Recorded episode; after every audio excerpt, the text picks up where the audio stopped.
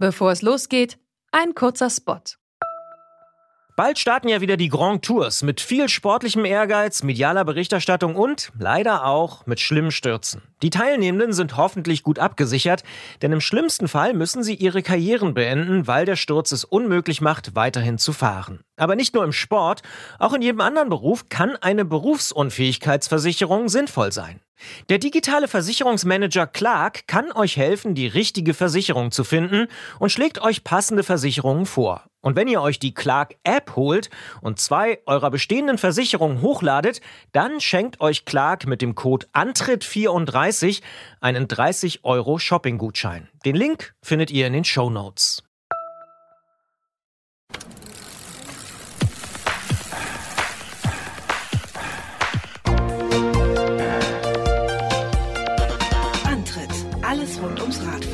Detektor FM. Hier ist der Antritt der Sparten-Podcast für Fahrräder, Waschbären, Und Nachtzüge, Angeschlagene Moderatoren. angeschlagene Moderatoren, Christian Bollerts Bekleidung, die ab und zu reingeflochten wird und was haben wir noch für ewig schwebende Themen, die nichts mit dem Fahrrad zu tun haben, Christian Bollert? Nachtzüge hast du schon gesagt. Ja, Schokolade. Schoko- Schokolade spielt auch immer wieder eine Rolle. Schokolade, Kaffeemaschine. Mhm. Kaffeemaschine für mich auch, also na, im Hintergrund, ganz wichtig. Für mich nicht so wichtig. Kuchen. Kuchen. Kuchen ist ein Ja. wichtiges Thema. Ja. Herzlich willkommen, hier ist der Antritt.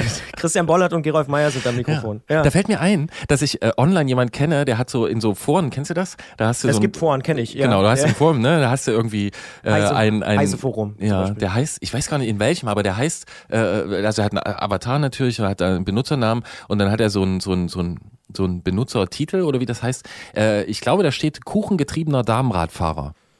Das fällt mir gerade noch dazu ein zu Könnte ich Thema. fast sein, bis auf das Damenrad. Aber ja. ja. Und jetzt ist hier schon wieder zu viel äh, theoretisiert. Ich finde, wir müssen jetzt sofort praktisch werden. Pass auf, ich habe dir was mitgebracht. Ähm, viele Hörerinnen und Hörer ähm, werden es vielleicht ja mitbekommen haben. Wir waren im November, also vor gar nicht allzu langer Zeit, Wenn du wir sagst, meinst du wen? äh, wir von Detektor FM, Ja. also zum Beispiel Anja Bolle, ich ihr, war da. Ihr von, Ja. ihr von Anja Bolle? Der hier, die diese Woche hat sie hier moderiert und vor wenigen Wochen hat sie uns geholfen, beim Antritt äh, in Dortmund mit dabei zu sein und hat äh, geholfen, die Live-Ausgabe vom Antritt durchzusetzen. Ich meinte ging's- wegen Bolle, verstehst du? Aber Ach so. Ja, das hast du wahrscheinlich auch schon mal. Ja, nee, Ja, habe ich natürlich schon häufiger mal gehört. Hat aber tatsächlich keine äh, gesellschaftsrechtlichen und familiären äh, Zusammenhänge. Aber es ging um Lastenräder und bei der Diskussion über Lastenräder, die wir gleich noch äh, ein bisschen genauer erklären werden, ging es auch um die Schokofahrt, die du ja hier in diese Sendung gehoben hast, weil du gesagt hast, hier, das ist eigentlich eine gute Sache. Und jetzt, pass auf, hier ist Schokolade für dich, haben sie dir mitgebracht. haben Wow, sie extra danke. gesagt, das ist für Gerolf, äh, Super. die könnt ihr mal in, äh, im Podcast essen. Können wir jetzt mal ja, machen. Mach die doch mal ist- auf. Ich mach, ich mach die auf. Sei doch nicht so Da fällt mir zurückhaltend. ein, Und wir haben ja auch noch so Aufkleber. Freund- Aufkleber sieht man im Podcast ja relativ schlecht. Aber Der sieht super aus. Critical Mass Wuppertal zum Beispiel. Ja, Ne, ja. Haben wir bekommen. Ja. Wuppertal Fahrradstadt. Oh, hier, guck mal. Mm, Fight for your right. Die ist mit dem Lastenrad, wobei man sagen würde, die, die, die Last Miles, de, also jetzt von Dortmund bis hier wahrscheinlich nicht mit dem Lastenrad, oder? Nee, aber. Mit dem klapprigen roten Golf oder was? Nein, den gibt's nicht mehr, den gibt's schon lange nicht mehr. also du spielst auf mein altes Auto an, was ich mal hatte. Ich habe doch schon seit Jahren gar kein Auto mehr. Seitdem Ja, aber ich dachte, das wäre das Senderauto mal gewesen. ja, es war auch das Senderauto, ja, ja. Wir müssen uns hier mal ein bisschen. Nein, ich bin mit dem äh, Zug gefahren. Mit dem ICE. Ah, doch mit dem Zug dahin? Ja, ja. Gut. Bin mit dem Zug und Anja kam auch mit dem Zug aus Köln. Ja. Ich, wir müssen jetzt erstmal diese Schokolade essen, liebe Wir müssen jetzt und Hörer. reinbeißen. Ja. Mm. Mm, sehr gut. Wirklich sehr gut. Sehr hoher Kakaoanteil. Und da steht auch drauf, Äh, Ich würde schätzen, 75 Prozent. 70 hätte ich jetzt geschätzt. Ja, das ist nicht schlecht. Das ist gut für die Verdauung, habe ich gehört. Mhm. Mm. Toll. Also nochmal vielen Dank. Super, vielen Man Dank. soll ja immer mit vollem Mund auch reden, gerade im Podcast.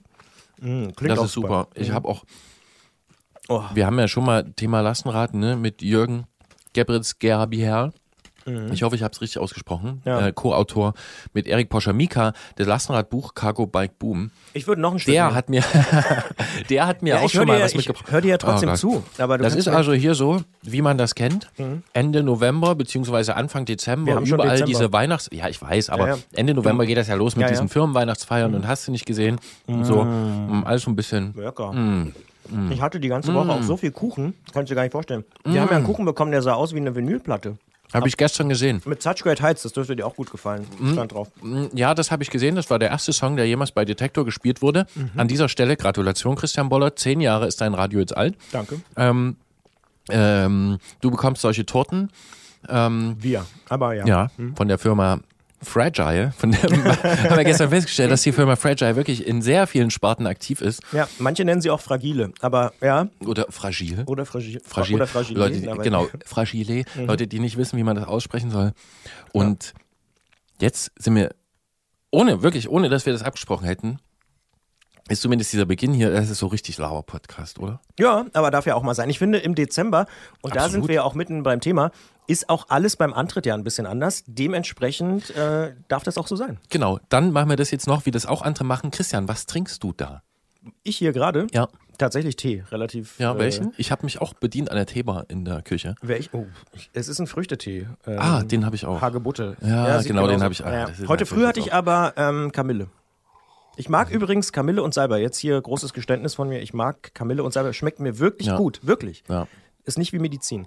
Medizin ist hier Fenchel, Anis, Kümmel. Schmeckt furchtbar. Müssen, Nee, den finde ich gut. Boah, da könnte ich brechen. Den habe ich heute früh getrunken. Leute- Aber ich habe auch, meine Stimme braucht es gerade. Aber Leute, die das trinken, essen auch kleine Kinder. Ja. Ja. Und zwischendurch vorhin habe ich im Regionalexpress aus Chemnitz kommt Rotkäppchen Rosé getrunken. Oh, oh. auch alles nur für die Stimme. Und auch noch so Aber das ist eine ganz andere mild Geschichte. oder was oder so? Ja, ich hab's, ich hab den nicht mitgehabt. Ah, ja. Aber Ah, ja. na, wenn er immer offen ist.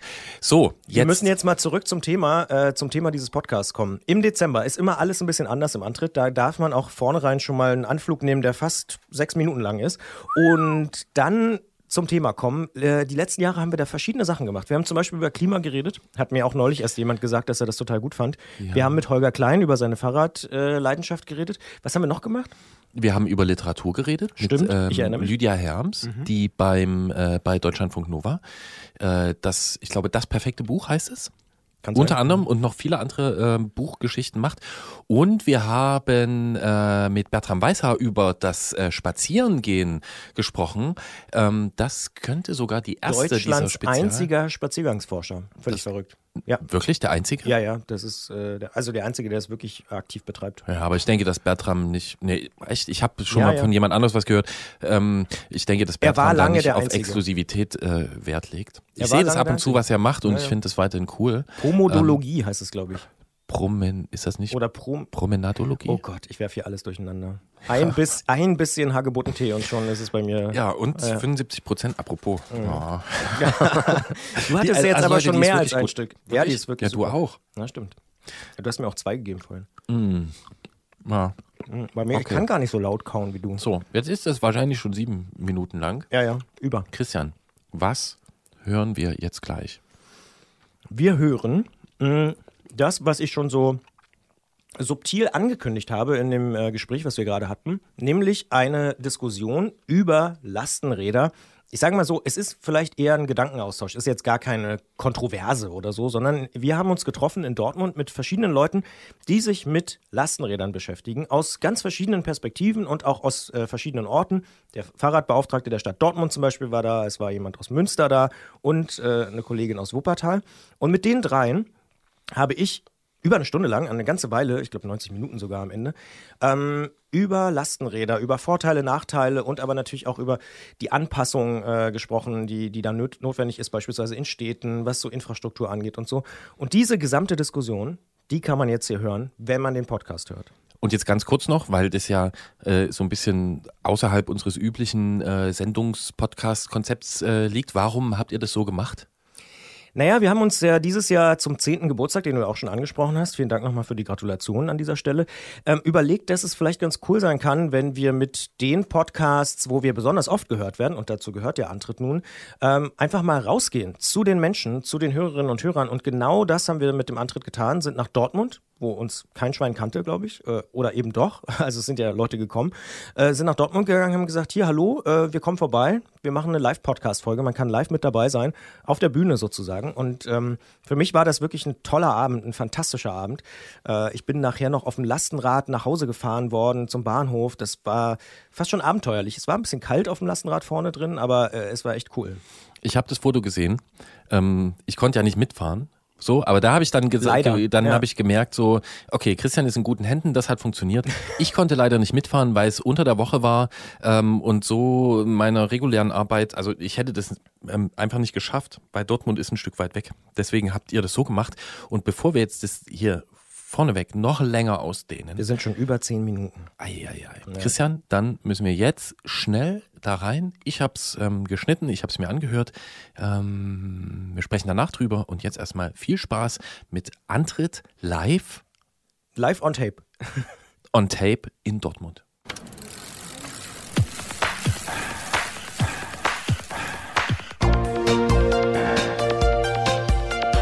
Antritt. Alles rund ums Radfahren bei Detektor FM. Hallo und herzlich willkommen hier bei der Premiere in diesem Podcast, denn der Antritt wird erstmals live produziert, hier heute. Ich bin Christian Bollert und leider kann Gerolf trotz aller Versuche heute nicht mit dabei sein. Das hat auch damit zu tun, dass wir diese Folge nicht irgendwo, sondern im Ruhrgebiet, um ganz genau zu sein, in Dortmund im Rekorder aufzeichnen. Ich soll aber auf jeden Fall ganz liebe Grüße von ihm ausstellen und er freut sich schon auf die Aufnahme, hat er gesagt und es stimmt auch. Der Rekorder ist übrigens nicht nur namenstechnisch perfekt für einen Live-Podcast geeignet, sondern auch sonst ein ziemlich sympathischer Club hier in Dortmund. Ich konnte mich gerade davon selber überzeugen. Und morgen Abend spielt hier beispielsweise mit Das Paradies ein von uns wirklich extrem geschätzter Künstler. Wir haben ja hier im Antritt die ganz schöne Tradition, dass die letzte Folge des Jahres immer ein wenig anders ist als die anderen Ausgaben. Und wir haben hier vor einem Jahr zum Beispiel über die ganz großen Fragen wie das Klima gesprochen. Wir haben mit Holger Klein, aka Holgi, auch mal über seine Leidenschaft für das Radfahren gesprochen. Und diesmal werden wir uns monothematisch mit dem Thema Lastenrad beschäftigen, denn da hat sich doch in den letzten Monaten und Jahren einiges getan. Ihr wisst natürlich, dass der Antritt nie eine Zwei-Mann-Show ist und das logischerweise erst recht nicht, wenn wir unterwegs sind. Deshalb freue ich mich sehr, dass wir heute drei fantastische Gäste haben. Da ist zum Beispiel zu meiner Linken, was man im Podcast jetzt nicht sehen kann, Kirsten Haberer aus Wuppertal, die dort bei der Fahrradstadt Wuppertal aktiv ist und zum Beispiel das Projekt Fienchen, ein freies Lastenrad für Wuppertal betreut. Ich sage herzlich willkommen, hallo. Hallo, Dankeschön. Dann begrüße ich zu meiner Rechten, kann man auch nicht sehen, aber egal, Simon Krobak, der in Münster lebt, sich von dort in der Fahrradszene natürlich äh, auch schon einen Namen gemacht hat, sich da engagiert und mit von Rädern auch ein Podcast-Kollege ist, kann man sagen. Und ich sage einfach mal Hallo. Hallo, äh, auch an den Rekorder hier in Dortmund. Und last but not least äh, begrüße ich mit Fabian Menke, wenn man so will, den Lokalmatadoren, denn er ist natürlich auch in der Fahrrad-Community aktiv, aber auch der, und jetzt kommt's, Radverkehrsbeauftragte der Stadt Dortmund, in der wir uns ja heute befinden. Deswegen herzlich willkommen und hallo. Ja, vielen Dank. Auch äh, viel, herzlich willkommen in Dortmund. Schön, dass ihr hier seid. Und ähm, wir sind auch nicht nur zu viert hier auf der Bühne, sondern es gibt tatsächlich noch ein Publikum. Und ich sage auch an dieser Stelle vielen Dank, dass ihr gekommen seid, dass ihr euch diesen Abend hier mit uns um die Ohren schlagen werdet. Ähm, diese sechsstündige Podcast-Aufzeichnung äh, mit uns äh, betreuen werdet. Äh, nehmt euch ein Bier. Herzlich willkommen. Schön, dass ihr da seid.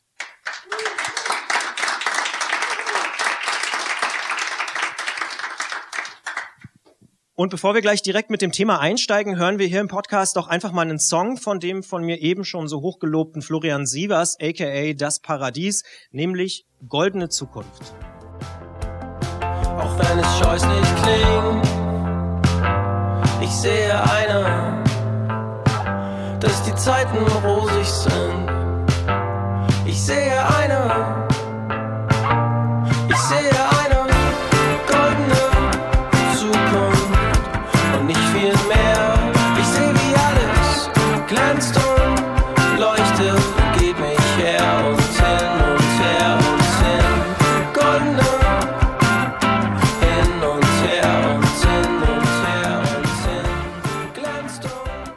In dem Song, den wir hier gerade gehört haben, ist die Rede von der goldenen Zukunft. Und wenn man sich die Reaktion auf das Thema Lastenrad in den letzten Monaten so anguckt, egal ob jetzt in den Fachmedien oder auch bei Messen wie der Eurobike, dann könnte man schon das Gefühl bekommen, dass dem Lastenrad wirklich eine goldene Zukunft bevorsteht.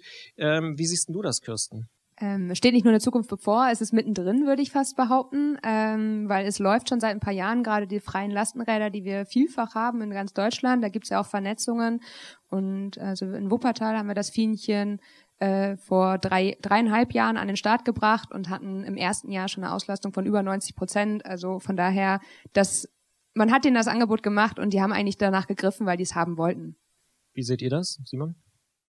Ich würde mich dem anschließen. Also äh, gerade ja jetzt in den letzten ein, zwei Jahren ähm, merkt man das vor allen Dingen ähm, auch ja tatsächlich im Stadtbild ähm, sehr, dass ja immer mehr Lastenräder auf verschiedensten Modelle eben unterwegs sind und äh, vor allen Dingen in den Städten, die äh, das Ganze kommunal fördern, ähm, dass das auch immer noch mal einen richtigen Push gibt und dann wirklich da massiv mehr Räder auf der Straße sind. Stichwort kommunale Förderung. Fabian, ähm, wie siehst du das? Also ist das Lastenrad wirklich so ein Ding, was jetzt schon in der goldenen Zukunft angekommen ist? Es ist auf dem besten Weg dahin, auf jeden Fall. Ähm, in Dortmund gibt es jetzt kommunal keine Förderung, aber dafür gibt es hier vom Land NRW halt die entsprechende Förderung, beziehungsweise auch von Bundesebene. So gesehen äh, läuft das auf der Ebene auch ganz gut. Man sieht auch in Dortmund äh, ganz konkret, dass äh, deutlich mehr Räder in dieser Art auf der Straße sind. Es sind dieses Jahr auch extrem deutlich mehr geworden. Also wir sind mittendrin im Wandel auf jeden Fall. Und wenn ich mich nicht verzählt habe, also hier auf der Bühne stehen alleine zwei, aber draußen sind oben sind nochmal zwei, wenn ich mich nicht komplett verzählt habe. Und unten ist nochmal eins. Also äh, fünf, sechs Räder sind auf jeden Fall alleine jetzt hier heute Abend schon. Also das ist schon äh, erstaunlich. Ich glaube, so viel Lastenräder auf einen Schlag ohne in der Lastenradfabrik zu sein, habe ich äh, selten gesehen, ehrlich gesagt. Ähm, aber vielleicht fangen wir mal wirklich ganz vorne an. Ähm, mir ist nämlich auch aufgefallen, dass man die Dinger, egal in welcher Stadt man so unterwegs ist, jetzt häufiger sieht, verschiedene Einsatzmöglichkeiten. Aber für was sind so Lastenräder eigentlich geeignet? Ich fange einfach mal an.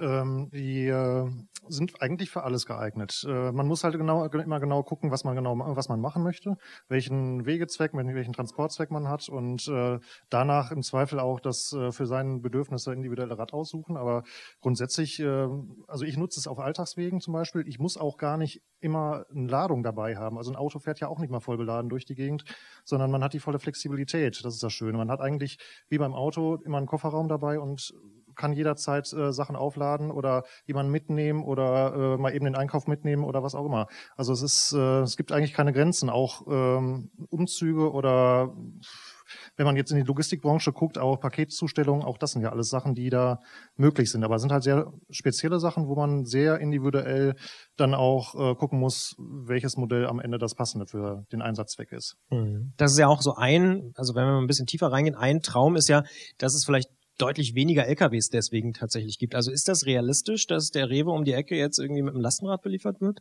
Belieferung sicherlich nicht, weil dafür sind die Mengen dann einfach zu groß. Aber wenn es zum Beispiel darum geht, äh, dass der äh, Supermarkt ausliefert an Kunden, also an die Endverbraucher, dann macht das, kann das wiederum Sinn machen. Da gibt es auch einige Beispiele schon. Ähm, ich weiß zumindest, dass irgendwelche Bioläden auch hier in Dortmund das schon machen. Äh, so gesehen, ähm, auf dem Weg auf jeden Fall. Nur die Anlieferung ist da, glaube ich, eher noch kritisch zu sehen, weil es einfach die von Mengen her dann nicht zu transportieren ist. Ja, Stichwort Lieferung, also das eigene, das sowohl Bauhaus als auch Ikea haben mittlerweile Lastenräder nämlich im Programm, die man sich ausleihen kann. Also auch bei andere Baumärkte, die es gibt. Entschuldigung, das sind die Beispiele, die ich jetzt kannte.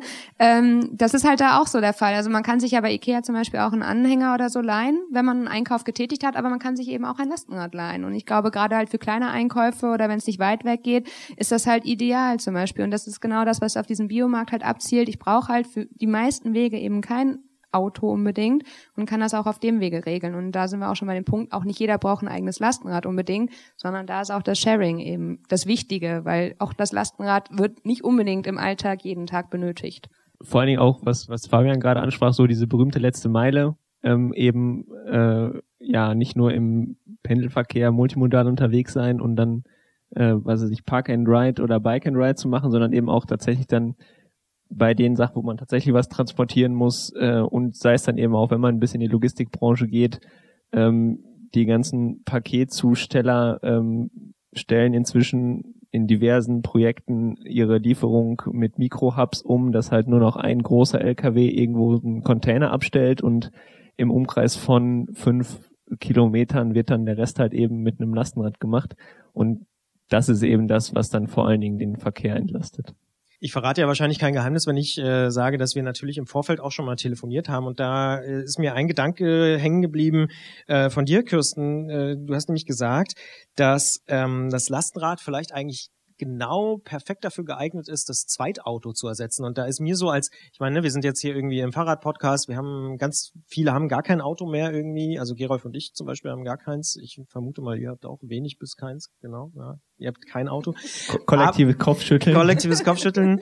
ähm, aber ich fand die Idee trotzdem bestechend, weil ich mich selber so ein bisschen ertappt gefühlt habe und dachte, ah ja, man braucht ja gar kein Auto mehr, aber es gibt ja immer noch, der, der Normalfall ist ja noch das Zweitauto. Ja, und ich finde halt erstmal, ein Auto ist auch völlig legitim, je nachdem, wo man wohnt, was man vorhat, wenn man Kinder hat, ist auch völlig nachvollziehbar. Das möchte ich auch gar nicht weghaben unbedingt ähm, oder nicht an erster Stelle. Ähm, aber dieses Zweitauto, ich habe jetzt viele mittlerweile erlebt, die sich dafür halt ein Lastenrad angeschafft haben. Aber meistens ist das Zweitauto nur dafür da, damit einer von beiden der Familie vielleicht das Kind in die Kita bringen kann, zur Schule bringen kann, einkaufen kann. Und gerade das sind die Wege, wofür kein Auto benötigt wird. Und ich denke mal, das sollte das erste Ziel sein, dass man eben diese Zweit- oder Drittautos teilweise pro Haushalt reduziert, weil dadurch wird halt automatisch der Verkehr halt reduziert. Ja, also ich würde mich dem auch anschließen, dass, äh, also eigentlich blöd, dass wir uns jetzt immer einig sind. Aber äh, Das, ja, kann, also das kann sich ja noch ändern. in, im Prinzip geht das geht das halt genau in die Richtung. Also das ist, glaube ich, auch in in der in der Größen äh, in der in der breiten Öffentlichkeit halt so dieses ähm, wenn man mit dem Thema um die Ecke kommt, dann befürchten die Leute immer, man möchte deren kompletten Fuhrpark von heute auf morgen verschrotten. Und äh, ich glaube, das ist keine gute Argumentationsgrundlage, Leute von irgendwas zu überzeugen, wenn man halt sagt, so hier, ähm, probier das doch erstmal aus, äh, vielleicht ne, nicht mehr jede Fahrt mit dem äh, Auto zu machen und einfach mal äh, Getränke oder den Einkauf oder die Fahrt zum Baumarkt oder das Kind zur Kita, zur Schule, ähm, probier das doch einfach mal aus, weil das ist die Erfahrung, die ich äh, oder ich glaube wir äh, bisher immer gemacht haben, ist, dass wenn die Leute einmal da drauf gesessen haben und dann merken die, verdammt, das geht ja sogar und das ist gar nicht mal so unkomfortabel am Stau vorbeizufahren und das ist halt der Punkt, wo man dann die Leute hat und das ist dann vielleicht auch eher so, ja gut, dann fahre ich halt nicht mehr so häufig mit meinem Zweitwagen und irgendwann steht er nur noch rum und irgendwann schaffe ich ihn ganz ab und ich glaube, das ist halt immer so der Anstoß zum Wandel und der Knackpunkt ist halt eben den Leuten die Möglichkeit zu geben, es auszuprobieren. Warum ist das der Knackpunkt? Weil man, glaube ich, wenn man da bisher noch gar keine Berührungspunkte zu hatte, vor allen Dingen die komplett gar nicht Radfahrenden, dann erstmal sehen, boah, das ist ein riesig großes Gefährt, das wiegt bestimmt eine Tonne und äh, fährt sich wie ein Panzer. Ähm, und das ist halt eben diese Hemmschwelle, die man überwinden muss. Und das ist eben nicht der Fall. Also es gibt Räder, die sind so, aber die sind dann auch nicht für den privaten Hausgebrauch gedacht. Ähm, aber die allermeisten Räder, vor allen Dingen einspurige Lastenräder, also die mit zwei Rädern fahren, entweder vorne oder hinten eine Ladefläche haben, die fahren sich halt von der Dynamik her wie ein normales Fahrrad. Da muss man sich ein bisschen dran gewöhnen, aber dann ist es relativ normal zum normalen Fahrradfahren. Und wenn man das halt einmal begriffen hat, dann ist der Weg zum, ich versuch's jetzt mal mit dem Einkauf und dann mache ich erst eine Kiste Wasser, dann zwei, dann vier, dann fahre ich zwei Kinder zu Kita und so. Also da, dann kommt man eben auf Ideen, weil man merkt, dass es klappt. Du hast äh, auch im Vorgespräch zu mir gesagt, man braucht eigentlich nur 200 Meter, dann hat man ein Lastenrad verstanden. Ja, also kommt vielleicht aufs Modell noch an, ähm, aber so von, vom Prinzip her schon. Also wenn man einigermaßen sicher Fahrrad fährt, also auf einem normalen Rad, dann ist das keine Raketenwissenschaft, sich an ein Lastenrad zu gewöhnen. Also kommt drauf an, welche Lenktechnik dahinter steckt, aber ähm, eigentlich ist es relativ einfach. Und gerade eben dieses zu merken, okay, das funktioniert ja wirklich und ich kann damit fahren, ist halt meistens der Punkt, wo die Leute dann im Kopf den Schalter umlegen. Klappt aber auch nur im Flachland. Also man muss auch nochmal dazu sagen, muss man ein bisschen entscheiden, wenn man am Berg halt wohnt und da nochmal anfährt, mit Last anfährt, das ist auch nochmal was, wo man, man arbeiten muss. Und dann, aber auch da gibt's halt die Möglichkeiten. Dann hat man vielleicht ein Lastenrad mit E-Unterstützung und dann schafft man auch das. Aber da muss man sich nochmal einfach nochmal anders dran gewöhnen. Vielleicht noch kurzer Hinweis, wenn, wenn jetzt jemand von den Hörerinnen und Hörern hier das ausprobieren will, dann ähm, versucht das vielleicht auf einem leeren Parkplatz äh, ohne Verkehr, wo es einigermaßen flach ist. Man muss ja nicht direkt mit äh, der vielbefahrenen Straße berghoch mit Last anfangen. Ich habe auch mit Schiebehilfe. Also es war einer hinter mir und hat mich festgehalten, wie als Fünfjähriger, als ich Fahrradfahren gelernt habe. Also auch das muss einem nicht peinlich sein. Das ist halt erstmal ungewohnt. Man macht halt viele Fehler einfach, indem man verkrampft. Das hat nichts damit zu tun, dass es schwieriger ist zu fahren. Was ist denn daran so schwierig gewesen am Anfang? Man sieht halt, also bei dem Rad, was ich ja gefahren bin, ein sehr langer Radstand nach vorne, man guckt halt auf das Vorderrad und es ist halt viel weiter weg und dann fängt man an zu verkrampfen im Oberkörper, hält den Lenker fest und dann fängt man halt an zu wackeln. Das ist völlig unbegründet, man kann damit auch freihändig theoretisch fahren, äh, aber das ist halt am Anfang. Ich, ja, ich, äh, ich übe fleißig. Nee, man muss sich halt einfach dran gewöhnen, dass man nicht auf das Vorderrad schaut, dass man gar nicht daran, man denkt zu viel drüber nach. Im Normalfall tun das die Leute und das tun meistens auch Frauen mehr, muss man auch dazu sagen. Die denken, sowieso häufiger die nach. denken sehr häufig sehr viel nach über alles, was vielleicht passieren kann und dadurch verkrampft man halt und dann passiert das halt. Wenn man so verkrampft wird auf einem normalen Rad, wird genau das Gleiche passieren. Also auch wenn man schon mal das erste Mal Rennrad fährt, kennt man das auch. Ein anderer Lenker, andere Pedalen, andere Haltung. Das ist alles exakt das Gleiche, was man dadurch lebt und man denkt halt einfach, es ist schwieriger und das muss man einem nehmen und das muss man üben. Mit Hilfestellung erstmal. Ich habe letztens auch erstmal wieder eine Freundin über die Nordbahntrasse entlang geschoben, Meter um Meter und irgendwann ging es halt. Jetzt ist es in Wuppertal ja tatsächlich äh, ein bisschen bergiger als jetzt, weiß ich nicht, in Münster vermutlich. Ähm, aber führen wir hier vielleicht auch eine, ich sag mal, urbane Scheindebatte oder taugt das Lastenrad beispielsweise auch auf dem Plattenland irgendwo in Niedersachsen, weiß ich nicht, zwischen Delmenhorst und Bremen oder so? Also ich habe äh, im Vorfeld, weil ich habe mich auch informiert, ähm, mit Oliver Weinrich gesprochen. Ähm, der ist äh, Regionalkoordinator von dem Förderprojekt bzw. Forschungsprojekt Ich entlaste Städte ähm, in Südwestdeutschland und der sitzt ähm, auf dem Hotzenwald, äh, wie er immer so schön schreibt bei Twitter. Ähm, also das ist südlicher Schwarzwald und er würde das auch als ländliche Region bezeichnen. Und ähm, Ich auch. Genau. Und da ist es sogar auch noch bergig. Und äh, der hat mir gesagt, dass das ähm, keine Diskussion von Stadt oder Land ist, wenn man denn den Mut hat, mal was auszuprobieren. Also es ist halt auch, wie Fabian vorhin schon gesagt hat, es gibt halt nicht das perfekte Lastenrad, sondern immer nur das richtige Rad für den entsprechenden Zweck. Und ähm, wenn man sich halt damit beschäftigt und sagt, ich probiere das jetzt einfach mal aus, ähm, dass es eben auch für solche Regionen, die eben, wo, also wo längere Strecken zu überwältigen sind und wo es eben auch hoch und runter geht, der Markt ist inzwischen so breit, dass es eben auch die entsprechenden Räder dafür gibt. Und wenn man sich selber quasi ähm, ja die Chance gibt, das auszuprobieren, dann würde man da auch was finden. Beim Rennrad oder überhaupt auch bei vielen anderen Fahrrädern ist ja dieses ganze Thema E-Bike ziemlich, weiß ich nicht, äh, emotional besetzt, sagen wir es mal so. Aber in dem Fall äh, höre ich da so auch bei euch raus, seid ihr da ziemlich pragmatisch, oder? Weil auf dem Land kann ich mir vorstellen, bei 20 Kilometern oder so geht's nur noch mit E, oder? Also Ja, und vor allem macht das einfacher. Also die Strecken werden erschließbarer. Ich mache mir nicht Gedanken darüber, komme ich vielleicht verschwitzt an, schaffe ich das, schaffe ich den Weg noch zurück. Das sind ja oft Gedanken, die einen verfolgen. Gerade wenn ich jetzt vielleicht auch einen größeren Einkauf tätige, dann habe ich vielleicht vier Kästen drauf und dann immer vorher zu überlegen, ah, hm, ist das möglich? Ja, und mit E hat man halt, weiß man sicher, das schaffe ich locker. Und auch da glaube ich gerade, dass es vielen diese Anfangshemmung einfach nimmt, weil es sowohl am Berg das Anfahren, das Anfahren an der Ampel wird einfacher, weil man schneller stabil ist, weil man schneller auf Tempo kommt zum Beispiel. Das macht in vielen Momenten das ähm, einfacher. Also ich habe beides. Ich habe ein Lastenrad mit E und eins ohne E, damit ich für jeden Zweck das richtige Rad habe. klingt sehr undogmatisch. Wie, wie ist es denn in Dortmund? Also fördert die Stadt, also wir haben schon gehört, ein reines Förderprogramm gibt's nicht, aber beschäftigt ihr euch oder du dich als Radverkehrsbeauftragter konkret mit dem Thema Lastenrad auch? Also ich persönlich auf der Arbeitsebene aktiv jetzt nicht. Also ich lebe es halt privat. Ich mache es auch in, an verschiedenen Stellen ehrenamtlich ganz viel. Auch freie Lastenradinitiative und solche Sachen, Lastenradrennen und so weiter und so weiter. Brauche, kommen wir bestimmt noch zu, aber ähm, geht jetzt um was anderes.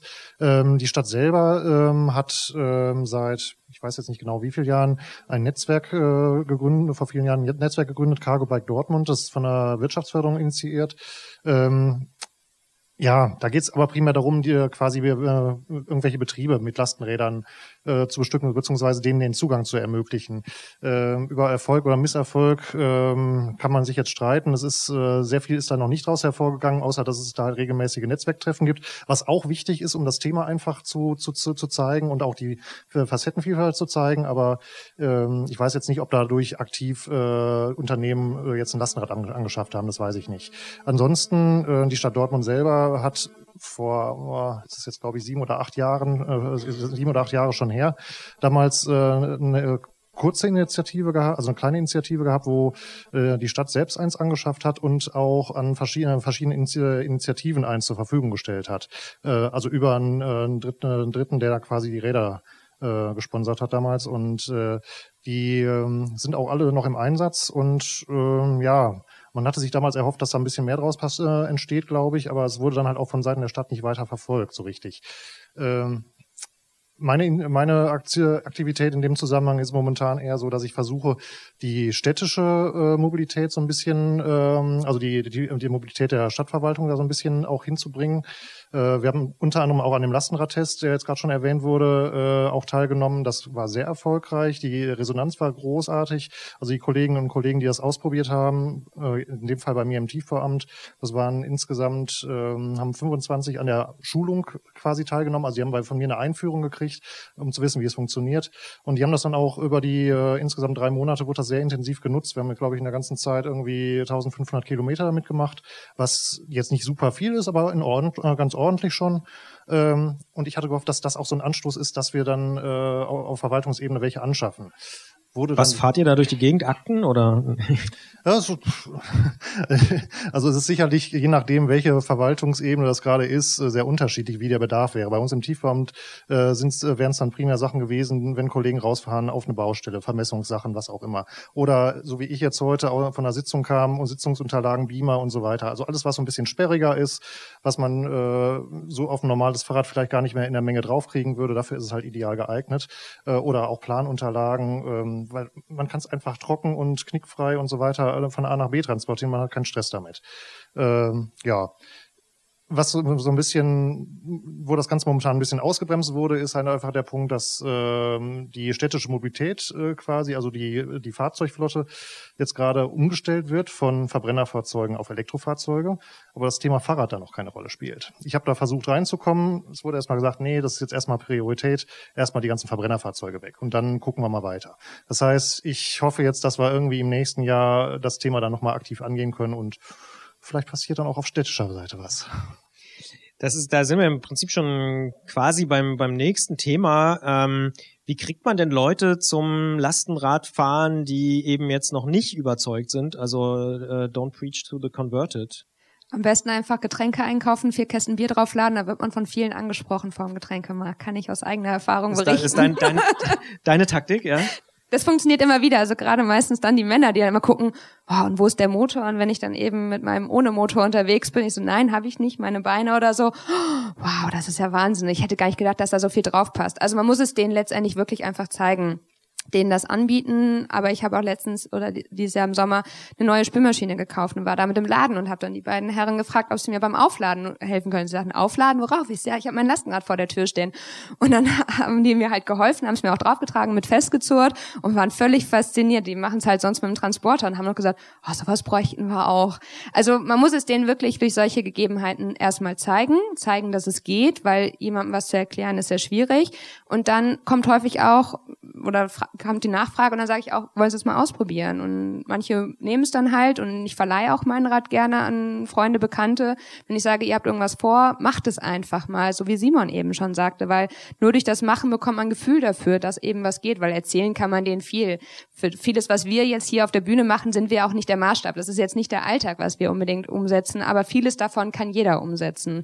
Und das muss man denen halt anbieten. Und ich habe damals auch so, mir wurde damals ein Rad geliehen. Ich hatte ähm, von einem Freund ein Lastenrad für zwei Wochen. Ich wollte es nicht wieder hergeben und dann zog bei mir das erste Lastenrad ein. Ich wollte nicht mehr darauf verzichten. Mhm. Du hast auch äh, schon erwähnt, dass bei euch in Wuppertal zum Beispiel auch Fahrradkuriere dafür Ärzte unterwegs sind, dass du einen Schreiner kennst. Also kannst du vielleicht mal so konkrete Beispiele nennen, wo es über die Bierkästen hinausgeht? Genau, also einmal haben wir einen Kurier. Obwohl es natürlich ein super Thema ist, aber ja.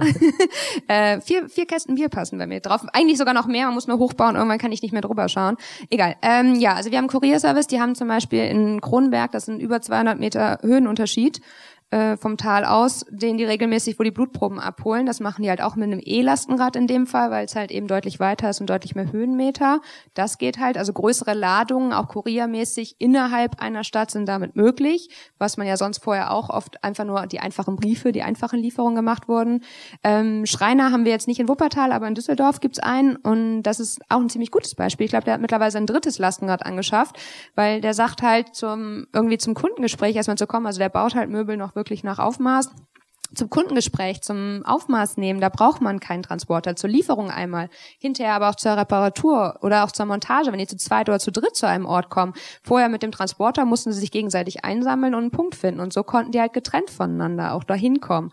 Und den größten Vorteil, den er genannt hat, der mir gar nicht so bewusst war, er hat Azubis, die sind unter 18, die haben keinen Führerschein. Ja, aber dadurch, dass er Lastenräder hat, kann er die einfach so zum Kunden schicken oder unabhängig von ihm arbeiten lassen. Und ich denke gerade in der Zeitalter, wo jetzt sich mehr Jugendliche auch darüber Gedanken machen und auch immer weniger einen Führerschein machen, ist das zukunftsträchtig, weil dann trotzdem auch im Handwerk Leute arbeiten können, die vielleicht keinen Führerschein haben, aus welchen Gründen auch immer. Ja, die Zahlen sind ja da relativ eindeutig, ne? dass immer weniger junge Leute tatsächlich einen Führerschein machen. Ähm, Simon, jetzt wohnst du in Münster und äh, wir haben es gerade schon gehört, in Dortmund gibt es keine lokale Förderung. In Münster gibt es aber sowohl die Landesförderung als auch die lokale Förderung. Ist das dann doppelt so gut? Nee, nicht ganz. Also die Landesförderung äh, trifft uns in Anführungsstrichen leider nicht, weil die Landesförderung nur die Städte betrifft, die äh, von einem Fahrverbot bedroht sind. Wuppertal zum zu Beispiel. Viel, genau. Äh, zu viel Feinstaubbelastung. Ähm, also da sind wir knapp an der Grenze, aber nicht drin. Ähm, genau, wir hatten äh, dieses Jahr eine äh, kommunale Förderung, also hat wirklich die Stadt gesagt, wir hauen da jetzt ein ordentliches Budget rein. Das waren 200.000 Euro, die waren innerhalb von, ja, ich glaube, knapp sechs Wochen weg. Also die Anträge waren ähm, ziemlich schnell gestellt und äh, so wie man es aus der Verwaltung munkeln hört, soll das Ganze auch nochmal aufgelegt werden.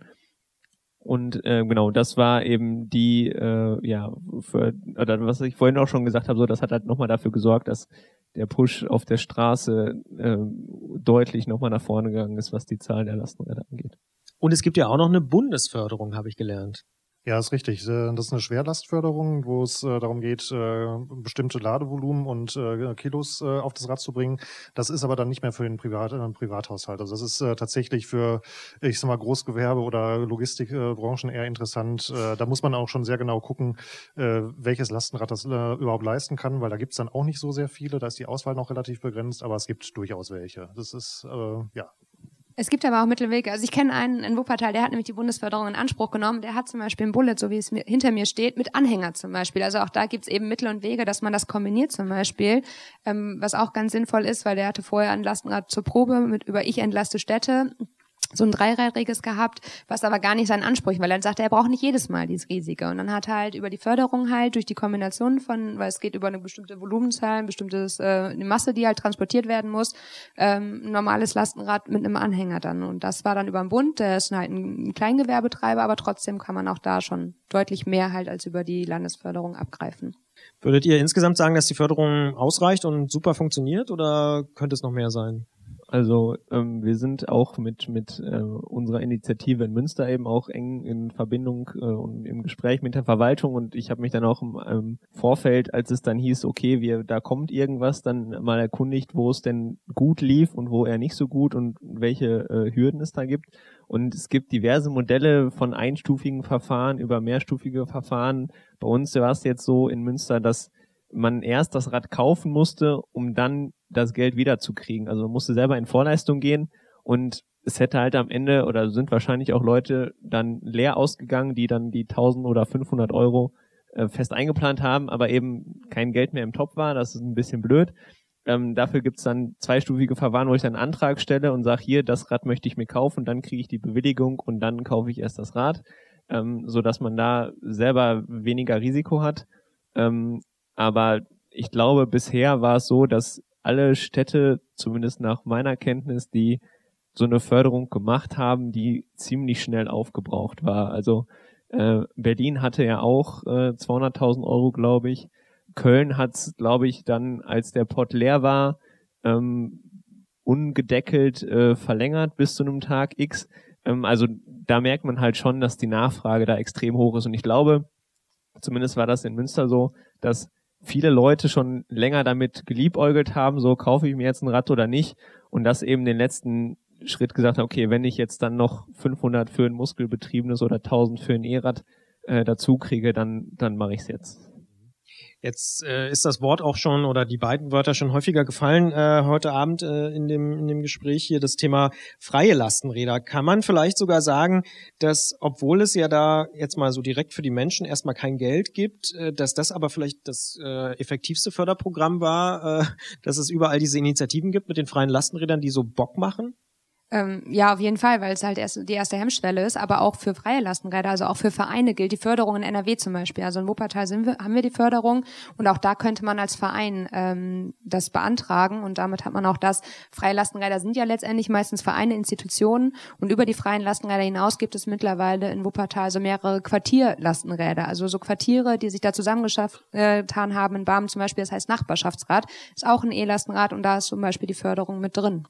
Also ich kann auch aus äh, Dortmund ganz konkret berichten, dass äh, wir haben ja den äh, dein, dein Rudolf äh, vor mittlerweile glaube sieben Jahren gegründet, äh, waren damals mit den Kölnern so einer der, die ersten, die das gemacht haben. Ähm, und ähm, wir wissen von ganz vielen, die äh, das am Anfang ausprobiert haben und auch einfach mal ausprobieren wollten und sich dann mit diesen Erfahrungen dann auch tatsächlich um ein eigenes Rad gekümmert haben. Also so gesehen äh, quasi in der Form eine aktive Förderung, auch wenn es keine geldliche Förderung quasi war. Ähm, andere Nutzer oder Nutzerinnen, da, da ist es so, die sind jetzt seit vielen Jahren quasi konstant mit dabei, nutzen das regelmäßig ein, einmal die Woche, einmal im Monat, wie auch immer. Also es ist ganz unterschiedlich. Also wie, wie so eben auch schon gesagt, man muss ja nicht das eigene Rad, man muss ja nicht ein eigenes Lastenrad haben. Es ist ja viel sinnvoller, äh, sowas zu teilen und das gemeinsam zu nutzen, weil die äh, der Bedarf, jeden Tag so eins zu haben, ist ja auch nicht gegeben. Und so gesehen, wenn man da so eine Bandbreite hat, ist das auch mal ganz sinnvoll. Vielleicht nochmal ganz kurz für die, die nicht wissen, was freie Lastenräder sind. Ähm, genau, äh, also es geht äh, dabei darum, dass äh, die Grundidee ist, dass Lastenräder als Gemeingut angesehen werden und eben viele Leute häufiger mal so ein Rad brauchen könnten, aber eben vielleicht eben nicht die finanziellen Mittel haben oder einfach kein Platz ist, irgendwo abzustellen und sich dann eben über diese freien Lastenräder kostenlos ähm, eins von diesen Rädern ausleihen können. Wir sind bei, ich glaube, inzwischen über 80 Städten in im deutschsprachigen Raum, also in der Österreich und in der Schweiz gibt's das auch, wo es halt eben diese Initiativen gibt. Ich glaube, die größte ist die, die Flotte Berlin, die haben inzwischen über 40 Räder.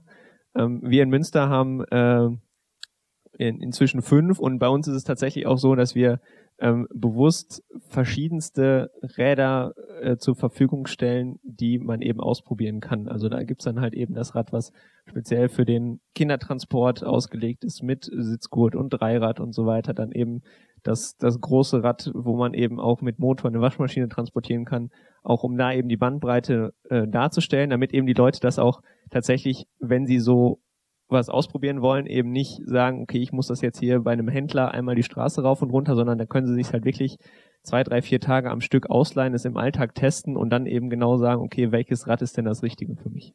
Jetzt haben wir über sehr, sehr viele positive Sachen gesprochen, die irgendwie besonders gut funktionieren und wo Leute darauf aufmerksam werden und so weiter. Wo seht ihr denn, ähm, wir kommen später nochmal so zu den konkreten Aspekten wie Infrastruktur und so, äh, aber wo seht ihr denn vielleicht in der allgemeinen Wahrnehmung Probleme? Also gibt es auch irgendwie, ja, Dinge, die den Erfolg des Lastenrades aus eurer Sicht aktuell noch behindern oder wo es halt nicht so richtig gut klappt? Also dass zum Beispiel die Stadt irgendwie sagt, nee, das machen wir jetzt noch nicht in Dortmund? Gut, das sind natürlich sehr individuelle Sachen, die jetzt äh, ganz konkret mit dem Mobilitätsmanagement zu tun haben. Ähm, ich glaube, die äh, meisten Hindernisse sind tatsächlich noch im, im Kopf, dass man überhaupt die Idee hat, äh, sowas äh, zu nutzen oder umzustellen. Die, die es ausprobiert haben, bei denen, äh, die, bei denen macht es dann auch relativ schnell Klick. Äh, und das ist, glaube ich, das A und O, das, äh, den Zugang dazu schaffen, dass man es, äh, dass man, ich sag mal, dieses Last, äh, Thema Lastenrad irgendwie auf die, auf die, in die, in die breite Masse rausträgt und auch den Zugang möglich macht. Ob das jetzt auf Messen ist, ob das bei Veranstaltungen ist, ob das äh, einfach nur ähm, beim, dass man damit durch, äh, jeden Tag durch die Stadt fährt oder wie auch immer. Also ich glaube, das ist so äh, einer der Punkte.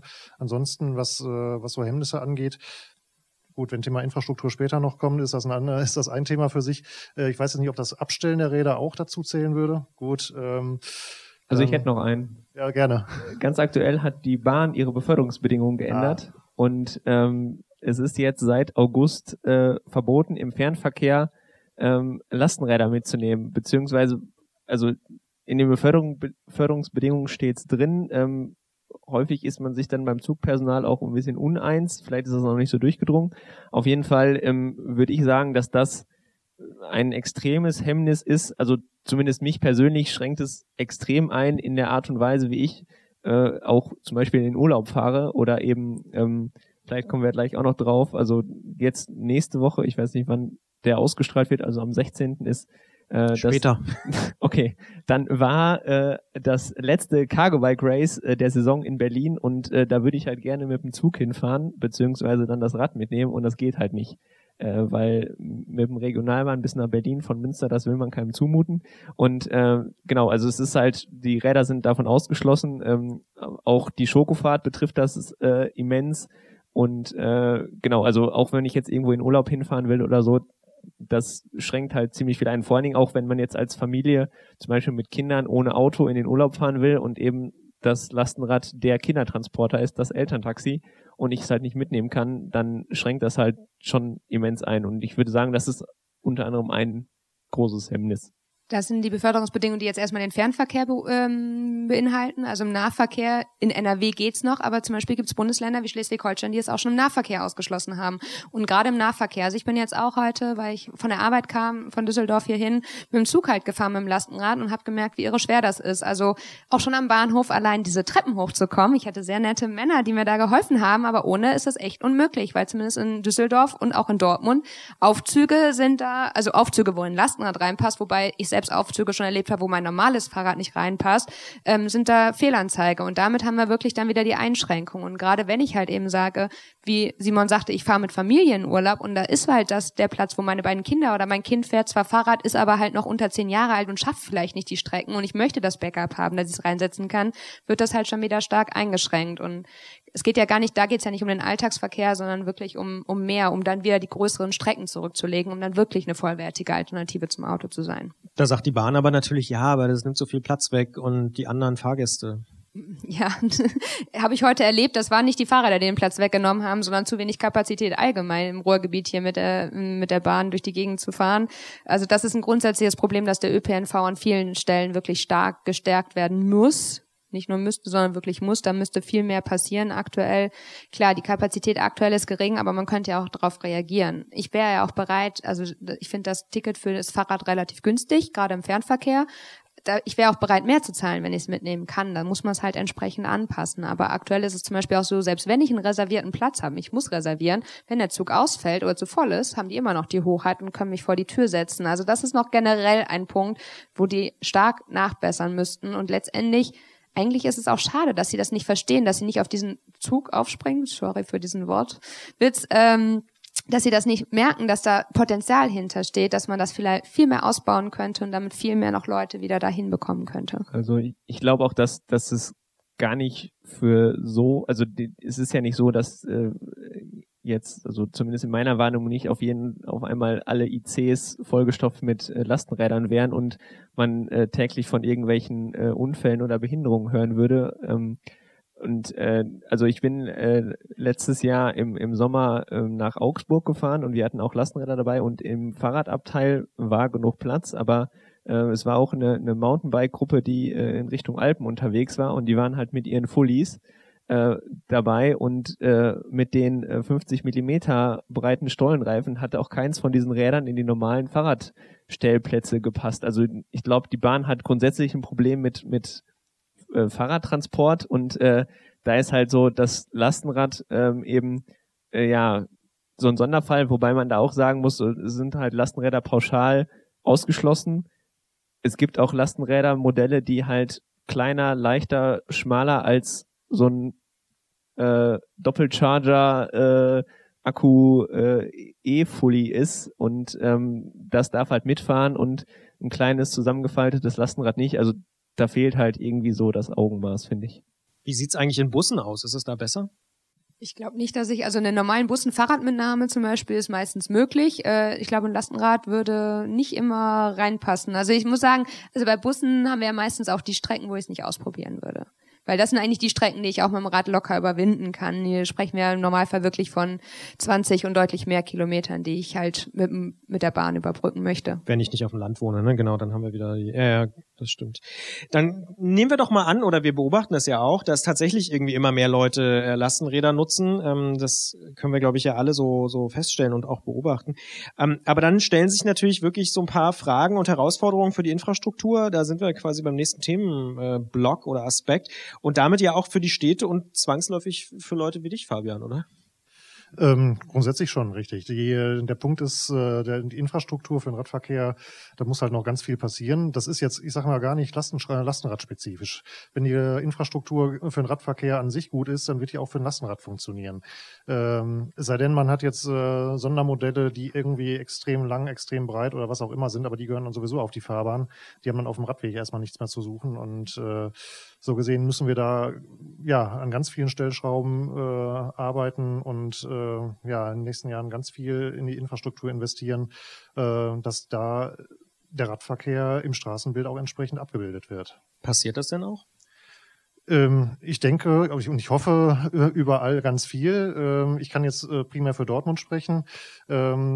Da passiert auch ganz viel, auch wenn sicherlich nicht in der öffentlichen Wahrnehmung so in der Schnelle, wie man sich das so wünscht. Aber wir haben jetzt gerade ähm, eine Bundesförderung gekriegt äh, unter, unter dem Titel Emissionsfreie Innenstadt, wo jetzt äh, in ungefähr die Hälfte des Wallrings äh, auch äh, dann radfahrtechnisch äh, optimiert wird. Da werden, äh, ich sag mal, ähnlich nach holländischem Vorbild äh, Radfahrinfrastruktur im Seitenraum äh, installiert, zwei Richtungsradwege auf beiden Seiten des Wallrings. Das ist eine ganz, äh, ist an der Stelle eine ganz schöne Sache, weil der weil halt eine große Barrierewirkung darstellt. Viele haben sich gefragt oder wurden, wir wurden auch vielfach gefragt, warum nicht einfach eine Fahrspur wegnehmen. Hätte man auch machen können, wäre sicherlich auch gegangen, würde aber die Verkehrsbeziehung nicht abbilden, weil äh, Zweirichtungsverkehr auf einer äh, weggenommenen Fahrspur ist dann auch wieder so ein Problem. Äh, deswegen haben wir uns erstmal jetzt in dem ersten Schritt für sowas entschieden. Ist aber nur ein erster kleiner Baustein. Da muss natürlich ganz, ganz viel mehr passieren. Äh, es darf auch nicht auf die Innenstadt begrenzt sein. Da muss, äh, muss natürlich auch bis in die, bis an die Stadtgrenzen und dann in der nächsten Stadt natürlich auch weitergehen. Ein Beispiel oder ja, ich sag mal, seit vielen Jahren diskutiert und bis heute nicht viel passiert, ist der Radschnellweg Ruhr. Ähm, ich, äh, ist ja, ich will es jetzt, ist eigentlich eine, ist eine super tolle Idee, ist auch ein super tolles Projekt, aber wenn ich überlege, dass der RVR gesagt hat, zum, äh, zu ihrem Jubiläum in 2020 soll das Ding fertig sein, davon sind wir noch weit entfernt. Dann schauen wir doch vielleicht mal tatsächlich ganz konkret auch auf das Thema Radweg. Also müssten die nicht dann ganz anders werden? Also mindestens breiter, aber möglicherweise ganz anders? Ja, aber breiter müssen sie auch, wie Fabian sagte schon, ohnehin werden. Dann auch ein normales Fahrrad. Wenn ich einen Anhänger habe, wo ich auch zwei Kinder drin transportieren kann, der Anhänger hat auch schon Überbreite. Das ist einmal die Radwegsbreite und einmal halt auch aber den Fußverkehr, den wir im Blick haben müssen. Und das ist, glaube ich, die, die radmäßig wirklich aktiv sind, auch städtisch aktiv sind. Ich bin es auch. Ähm, gerade das auch anprangern, weil häufig müssen wir uns den engen Raum auf den Bürgersteigen, wenn man sich das gerade am Wall anschaut, ich glaube vier oder bis zu sechs Spuren sind da und der Bürgersteig ist winzig klein und den teilen sich noch noch Radfahrer und Fußgänger. Und gerade Fußgänger, die ja das schwächste Mitglied erstmal im Verkehr sind, die müssen dabei geschützt werden. Und das ist, glaube ich, dann noch der, der Hauptpunkt. Je mehr Lastenräder unterwegs sind, die sind noch mal wuchtiger vielleicht auch und wenn es mehr werden, letztendlich fehlt der Platz dann auch. Da muss man natürlich auch zusehen, dass man halt entsprechend die Fußgänger schützt.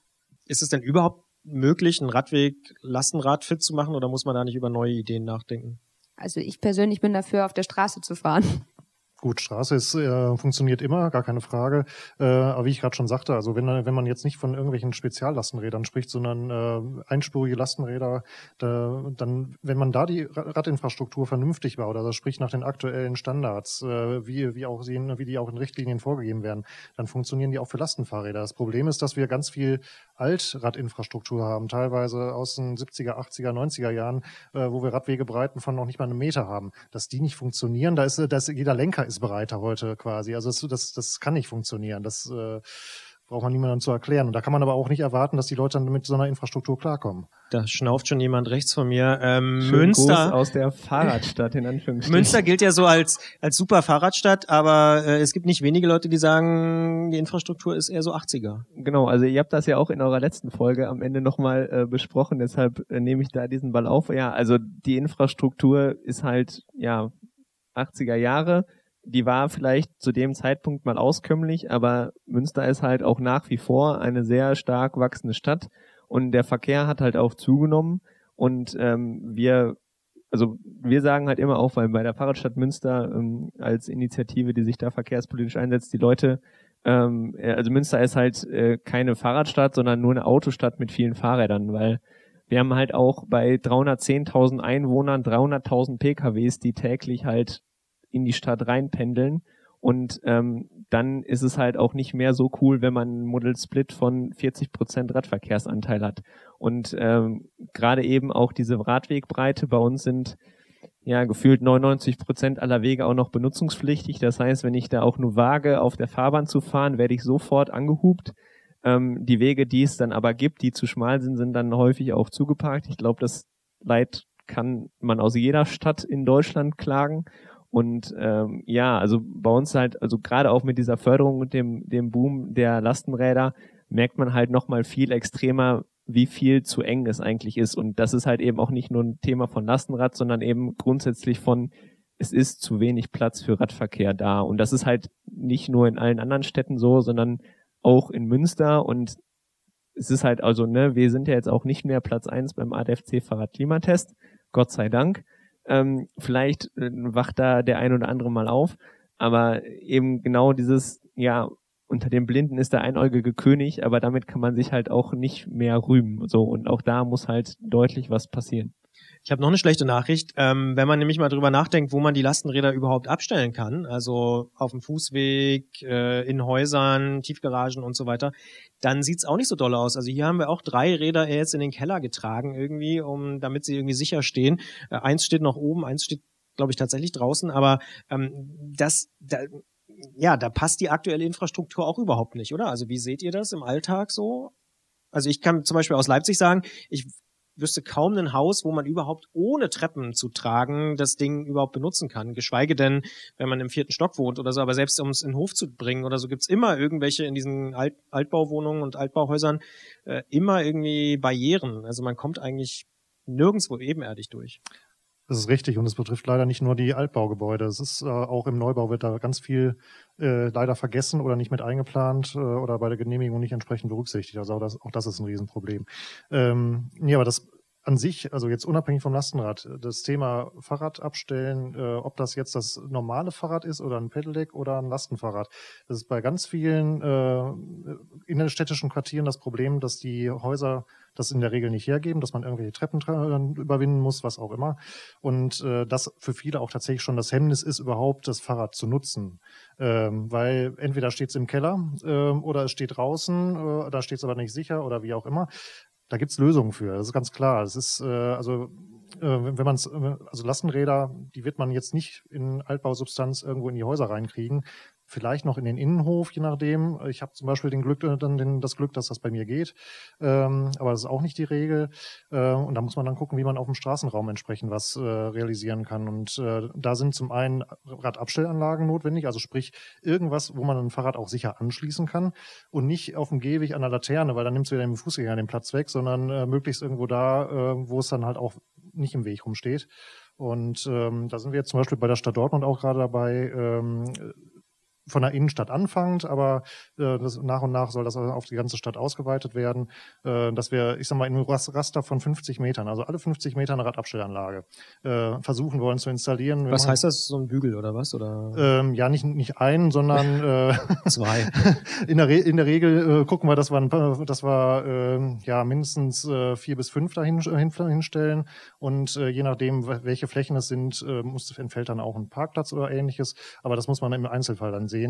Ähm, das wird bereiten wir gerade vor. Das äh, wird eine relativ äh, ja, große Sache, hoffe ich, werden, auch werden, dass das, äh, dass das dann auch zeitnah umgesetzt wird, weil das vom Aufwand relativ überschaubar ist.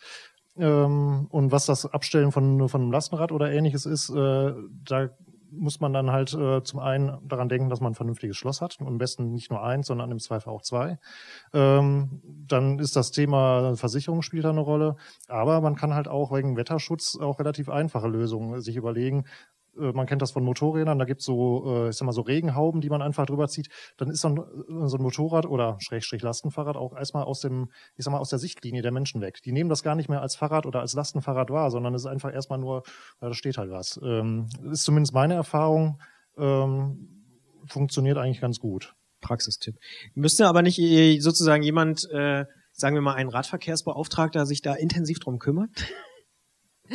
Ja, also in Wuppertal sind wir auch, wir ähm, sind mit der äh, Initiative Fahrradstadt Wuppertal auch an so einem runden Tisch und haben auch da Radverkehrsbeauftragte und gerade das Thema Abstellanlagen einfach nur im öffentlichen Raum ist halt wirklich ein wichtiges Thema, weil wenn ich zum Beispiel mit meinem Lastenrad einkaufen gehen möchte, fehlt es die- mir für die häufig Bierkästen, ja. für die Bierkästen, ach, da gibt's gar keine Abstellanlagen, bei denen, wo ich häufiger gehe, aber auch bei den Supermärkten gibt's häufig schon keine Abstellanlagen, wo man vernünftig auch normale Räder hat man teilweise noch diese einfachen Felgenbrecher da, aber es betrifft halt wirklich deswegen ja auch alle Räder. Aber insbesondere für die Lastenräder muss es halt meistens ein bisschen mehr Platz einfach sein, also von der Länge her. Und das ist zum Beispiel auch bei einem Supermarkt in Wuppertal. Da sind zwar schöne neue Abstellanlagen, aber der Raum ist so gering, dass ich da mich quer vorstellen muss, damit ich nicht den restlichen Straßenverkehr oder den fließenden Verkehr da irgendwie störe.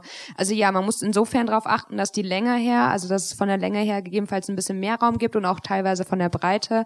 Ansonsten stimmt aber das, was Fabian sagt. Aber diese Abstellmöglichkeiten gerade innerstädtisch bei den Läden oder halt auch in den Quartieren, gerade auch in diesen Altbauquartieren, wo es noch enger zugeht, muss man es definitiv noch mehr berücksichtigen. Und halt auch so, es gibt auch mittlerweile viele Beispiele für E-Bike-Garagen, Fahrradgaragen, die müsste man entsprechend dann vielleicht auch ein bisschen mehr ausbauen. Wobei man in Wuppertal sagen muss, die, die es gibt, sind alles private Initiativen. Gibt's denn so, so den, den Königsweg, um dieses Problem zu lösen? Weil, ähm, ja, Abstellmöglichkeiten, also das hört man immer wieder, wenn man sich mit dem Thema beschäftigt. Also ich glaube, da sind wir halt dann ganz schnell bei der Grundsatzdiskussion von Flächengerechtigkeit. Also auf einem einem Pkw-Stellplatz kann ich halt ja die berühmten acht bis zehn Räder und auch vier bis fünf, je nachdem, Lastenräder abstellen und gerade in den Wohnquartieren und auch in den Innenstädten geht's dann halt eben darum, Parkraum von äh, Autos umzuwidmen, eben für ja, Fahrräder und auch Lastenfahrräder und vor allen Dingen dann Lastenfahrräder auch zu berücksichtigen, eben, was Kirsten gerade schon gesagt hat, eben, die brauchen halt auch mehr Platz, auch gerade wenn ich ein, ein dreirädiges Rad habe mit einer großen Kiste vorne, da passe ich halt nicht neben zwei normale Fahrradbügel, die einen Abstand von einem Meter haben oder so. Und ähm, das muss einfach mitgedacht werden. Und äh, ja, dieses, diese Problematik betrifft halt eben dann nicht zwangsläufig nur Lastenräder, sondern eben ja insgesamt Radverkehr und dann geht es halt darum, wie teile ich den öffentlichen Raum auf und äh, welchen äh, Verkehrsmitteln gebe ich halt die Chance, äh, ja, zu parken. Also wir haben in Münster so viel innerstädtische Parkhäuser, ähm, die äh, halt für unendlich viele Staus sorgen am Samstagvormittag, weil die Leute halt bis mitten auf den Domplatz fahren müssen und äh, ja, drumherum stehen halt alle möglichen Fahrräder und auch Lastenräder halt auf dem Gehweg den Fußgängern rum und dann ist es eigentlich relativ einfach, wie man das Problem lösen könnte. Das hast du auch schon mal gesagt, ne? So eine Tiefgarage kann ganz praktisch sein oder auch äh, ein Parkhaus. Ja, also ich habe meine Wohnung, weil klar war, ich habe ein Lastenrad, habe die Wohnung bewusst ausgesucht mit eben Tiefgarage, wo ich in den Fahrradkeller ebenerdig reinkomme. Das war halt ein Kriterium, Auswahlkriterium, hätte auch länger dauern können dann. Äh, genau, aber Tiefgarage oder halt eben geschützter Raum oder eben sozial bewachter Raum. Das ist halt gerade bei höherwertigen Rädern allgemein noch ein ganz wichtiges Thema. Und Thema Parkhäuser, das Parkhaus im Wuppertal Hauptbahnhof wird nicht so gut angenommen, deswegen wird da demnächst umgewidmet und wir bekommen nämlich Flächen da, weil die paar Abstellbügel, die vor dem Hauptbahnhof sind, sind selbst im Winter gnadenlos überfüllt. Ihr habt wohl keinen Dom in Wuppertal. Mm, nee, aber eine Schwebebahn, es ist, lohnt sich auch deswegen Stimmt. hinzukommen. Tuffi. Ich erinnere mich an Tuffi. Das ist einige Jahre her. Ja. In der Schwebebahn würde ich auch kein Fahrrad mitnehmen, also ein Faltrad ja, aber andere jetzt nicht mehr unbedingt. Ähm, ja, aber da wird's umgewidmet, weil auch die Abstandanlagen, die da draußen sind, die sind so eng, das sagte Simon gerade, die sind teilweise so eng beieinander, die Bügel, da ist ja jetzt schon zwei Räder jeweils an die Seite zu bekommen, ist schon irre schwer, gerade auch mit den breiten Lenkern oder Pedalen und Rädern. Das ist irre schwer und da müsste viel mehr umgewidmet werden. In Wuppertal sind wir dran, aber der Prozess ist sehr, sehr langsam. Wenn ich schon mal gerade Tuffi den Elefanten genannt habe, dann der Elefant im Raum, den wir jetzt gerade die ganze Zeit nicht genannt haben, ist das Thema Diebstahl. Also ich habe schon ne, hochwertige Räder, wo stellt man es ab, wie schließt man es richtig an? Äh, ist das ein Problem? Also kein höheres Problem als bei anderen Rädern. Vernünftiges Schloss, ähm, da gibt's Richtwerte. Ich würde halt auch beim Lastenrad, wenn es länger irgendwo steht, immer das Vorder- und Hinterrad sichern, damit man das dran hat. Und ansonsten gibt's auch Versicherungen. Also meine Räder sind mit über die Hausrad versichert. Da gibt's gute Angebote. Also eine extra Fahrradversicherung braucht man nicht, sondern eben nur eine vernünftige Hausrad, die Bescheid wissen, dass ich so ein Rad besitze, welchen Wert es hat. Und da muss ich halt mich da entsprechend kümmern. Ja, ohne Versicherung würde ich es nicht machen, wird man ja aber auch bei jedem normalen Hausrad oder auch beim Auto nicht machen. Aber Aber wenn man das hat, hat man sich abgesichert. Man sollte sich halt immer klar machen, das ist mein Alltagsgegenstand. Damit fahre ich von A nach B. Und da möchte ich mir nicht Gedanken darum machen, ob ich damit fahren kann, weil ich es vielleicht nicht sicher abstellen kann. Dann haben wir nämlich dieses ganze Argument für das Lastenrad schon wieder ad absurdum geführt. Sondern ich muss mir darum Gedanken machen, wie kann ich es absichern. Das sind eben Schlösser und eben eine geeignete Versicherung. Also ich würde sagen, dass vielleicht sogar das, was ich vorhin gesagt habe, dass mit, wenn die Leute einmal draufgesessen haben und merken, es funktioniert, dass vielleicht sogar für dieses, diese Gele also ich glaube, dass es kaum Gelegenheitsdiebe gibt, die so ein Lastenrad mal eben so im Vorbeigehen mitnehmen, weil sie dann sagen, okay, damit jetzt ungeübt zu fahren, das traue ich mich dann vielleicht doch nicht. Das ist wie ein Fixie. Ähm, ja, genau. Und äh, dann, also das passiert nach, ja, also meinem äh, Kenntnisstand habe ich da noch nie von gehört, dass irgendwer so, nach, ich nehme das Ding jetzt mal unter den Arm mit, weil dafür sind sie tatsächlich dann zu groß. Ähm, aber was, glaube ich, auch positiv in diese Richtung ist, dass ähm, ja, also zumindest wir hier äh, oder die die Lastenradszene insgesamt ähm, ziemlich gut vernetzt ist auch. Also es gibt auch Facebook-Gruppen und wenn irgendwo in Europa ein Rad wegkommt, ähm, dann äh, taucht das meistens relativ schnell wieder auf und äh, auf irgendwelchen Plattformen und äh, dann informiert man sich gegenseitig. Und äh, ja, ansonsten ist es halt, wie Kirsten gerade schon gesagt hat, jedes andere hochwertige Rad ist, glaube ich, genauso gefährdet wie äh, ein Lastenrad auch. Jetzt haben wir relativ viel über die ganz großen Fragen gesprochen und über auch strukturelle Probleme, Infrastruktur und so, aber lasst uns vielleicht zum Ende hin nochmal auf den Alltag zurückkommen. Also welche Rolle spielt denn das Lastenrad mittlerweile in eurem Leben? Also ist es denkbar, das wieder aufzugeben oder sagt ihr nein, auf keinen Fall? Dreimal Kopfschütteln. Also ich, ich finde, das, das sind manchmal tatsächlich so kleine Sachen. Also dieses, ähm, ich fahre halt mit dem Rucksack durch die Gegend, aber ich muss ihn halt nicht mehr auf dem Rücken haben. So, und das entlastet erstens die Schultern, das ist gut oder schlecht für meinen Orthopäden, aber äh, gut für meinen Rücken. Äh, man hat im Sommer halt keine, keine äh, Schweiß, ähm, äh, mehr. Äh, genau, und ja, also dieses, was Fabian ganz am Anfang schon gesagt hat, man hat halt eben die Flexibilität. Ich fahre mit dem Rad halt auch ganz normal im Alltag, wenn ich jetzt nicht unbedingt was äh, einkaufen muss ähm, oder eben ja spontan irgendwo äh, hinfahre oder sei es nur irgendwem vom Bahnhof abholen und dann ja komm spring mit drauf. Ähm, ich habe halt auch so dieses, also gerade jetzt bei dem Rad, was was ich selber habe, auch äh, so man hat halt immer eine Bank für zwei dabei und äh, man kann sich halt auf die Ladefläche setzen und ähm, das ist halt super. In diversen Situationen schon erlebt, dass man einfach sagt, so komm, wir setzen uns jetzt hier mal hin, weil es eine schöne Aussicht oder so. Ja, neben dem Alltag, was Simon sagte, ist es für mich halt einfach oder auch für viele hier, das ist eine riesengroße Familie und das ist ein riesig ein großer sozialer Aspekt. Den habe ich vorher mit dem Fahrrad zwar auch schon erlebt, aber ich muss sagen, nicht so erlebt. Mit dem Lastenrad kommt man irgendwo hin und wird nochmal ganz anders wahrgenommen oder lernt anders Leute kennen. Und mittlerweile habe ich das Gefühl, über ganz Deutschland kann man irgendwo hinkommen und findet immer Gleichgesinnte und fühlt sich direkt wie zu Hause. Äh, Und das macht einfach auch nochmal diesen Aspekt, der irre wichtig ist, also soziale Aktivität gerade auch draußen zu haben, ist für mich auch nochmal ein ganz großer Aspekt, weswegen ich das gar nicht ja, aufgeben wollte, also schon im Alltag nicht, aber auch das halt, wenn ich ja denke, auch die, die hier jetzt sitzen oder die man sonst so kennt, ohne Lastenräder würde ich die, glaube ich, nicht so intensiv kennen. Das, was ihr gesagt habt, das stimmte voll und ganz. Ähm, Ich kann vielleicht noch ergänzen, also als äh, wir damals vor, vor vielen Jahren mit dem äh, freien Lastenrad angefangen haben, äh, war das das einzige Rad, was wir hier zur Verfügung hatten. In der Zeit, wo es nicht ausgeliehen war, stand es bei mir quasi und ich konnte es selber nutzen. Ähm, Ich fand das super, ich fand das klasse und dann wird die Ausleihenzahlen nahmen immer mehr zu und das Rad war nicht mehr da. Ich brauch, ich brauchte ein eigenes, ganz klar. und heute äh, ist, es so, dass ich ein eigenes habe und mittlerweile mir mit ein paar weiteren Leuten noch ein elektrisches teile, weil das sich ja auch gezeigt hat, dass sich manche Sachen dann mit äh, E-Antrieb einfach einfacher ab, äh, ja, abfahren lassen oder äh, erledigen lassen und dann äh, ja, so entwickelt sich das dann weiter. Also so war es bei Kirsten und mir auch. Also Ihr habt zwei, ne? Ihr mittlerweile jeweils. Also du hast ja, also zwei. pro Haushalt. Ja, genau. ja. Ähm, aber bei uns war es halt genauso. Wir, also ich habe in Wuppertal studiert, daher kennen wir uns auch. Und ähm, eben mit Fienchen, mit dem freien Lastenrad. Und wenn man dann da auch im, im Team ist, quasi, hat man da nochmal näheren Zugriff, auch wenn es halt eben nicht ausgeliehen ist. Okay, ich fahre mal eben für zwei Stunden einkaufen. Für mich bedeutete das halt von Wuppertal, der Südstadt, einmal durchs Tal, auf der anderen Seite wieder hoch, nur um dieses Rad zu holen. Und äh, dann ist eben genau das gleiche passiert, was Fabian gerade gesagt hat. Die Ausleihzahlen sind gestiegen, es war halt nicht mehr so verfügbar und die logische Konsequenz halt, okay, dann brauche ich jetzt halt ein eigenes. Und ähm, dann haben wir uns halt eben ja zwei Rahmensets gekauft, die dann auch noch zusammen aufgebaut. Also meine Schrauberfähigkeiten sind dadurch auch immens gewachsen und ähm, ja, eben dieser äh, Sozialaspekt und bei mir ist es jetzt tatsächlich auch so, beziehungsweise bei uns, meine Freundin hat auch eins und äh, ja, wir verleihen die halt eben auch im Freundeskreis so quasi das eigene kleine freie Lastenrad im, im Bekanntenkreis für Leute, die eben dann im vierten Stock Altbau wohnen und keine Möglichkeit haben, es zu teilen.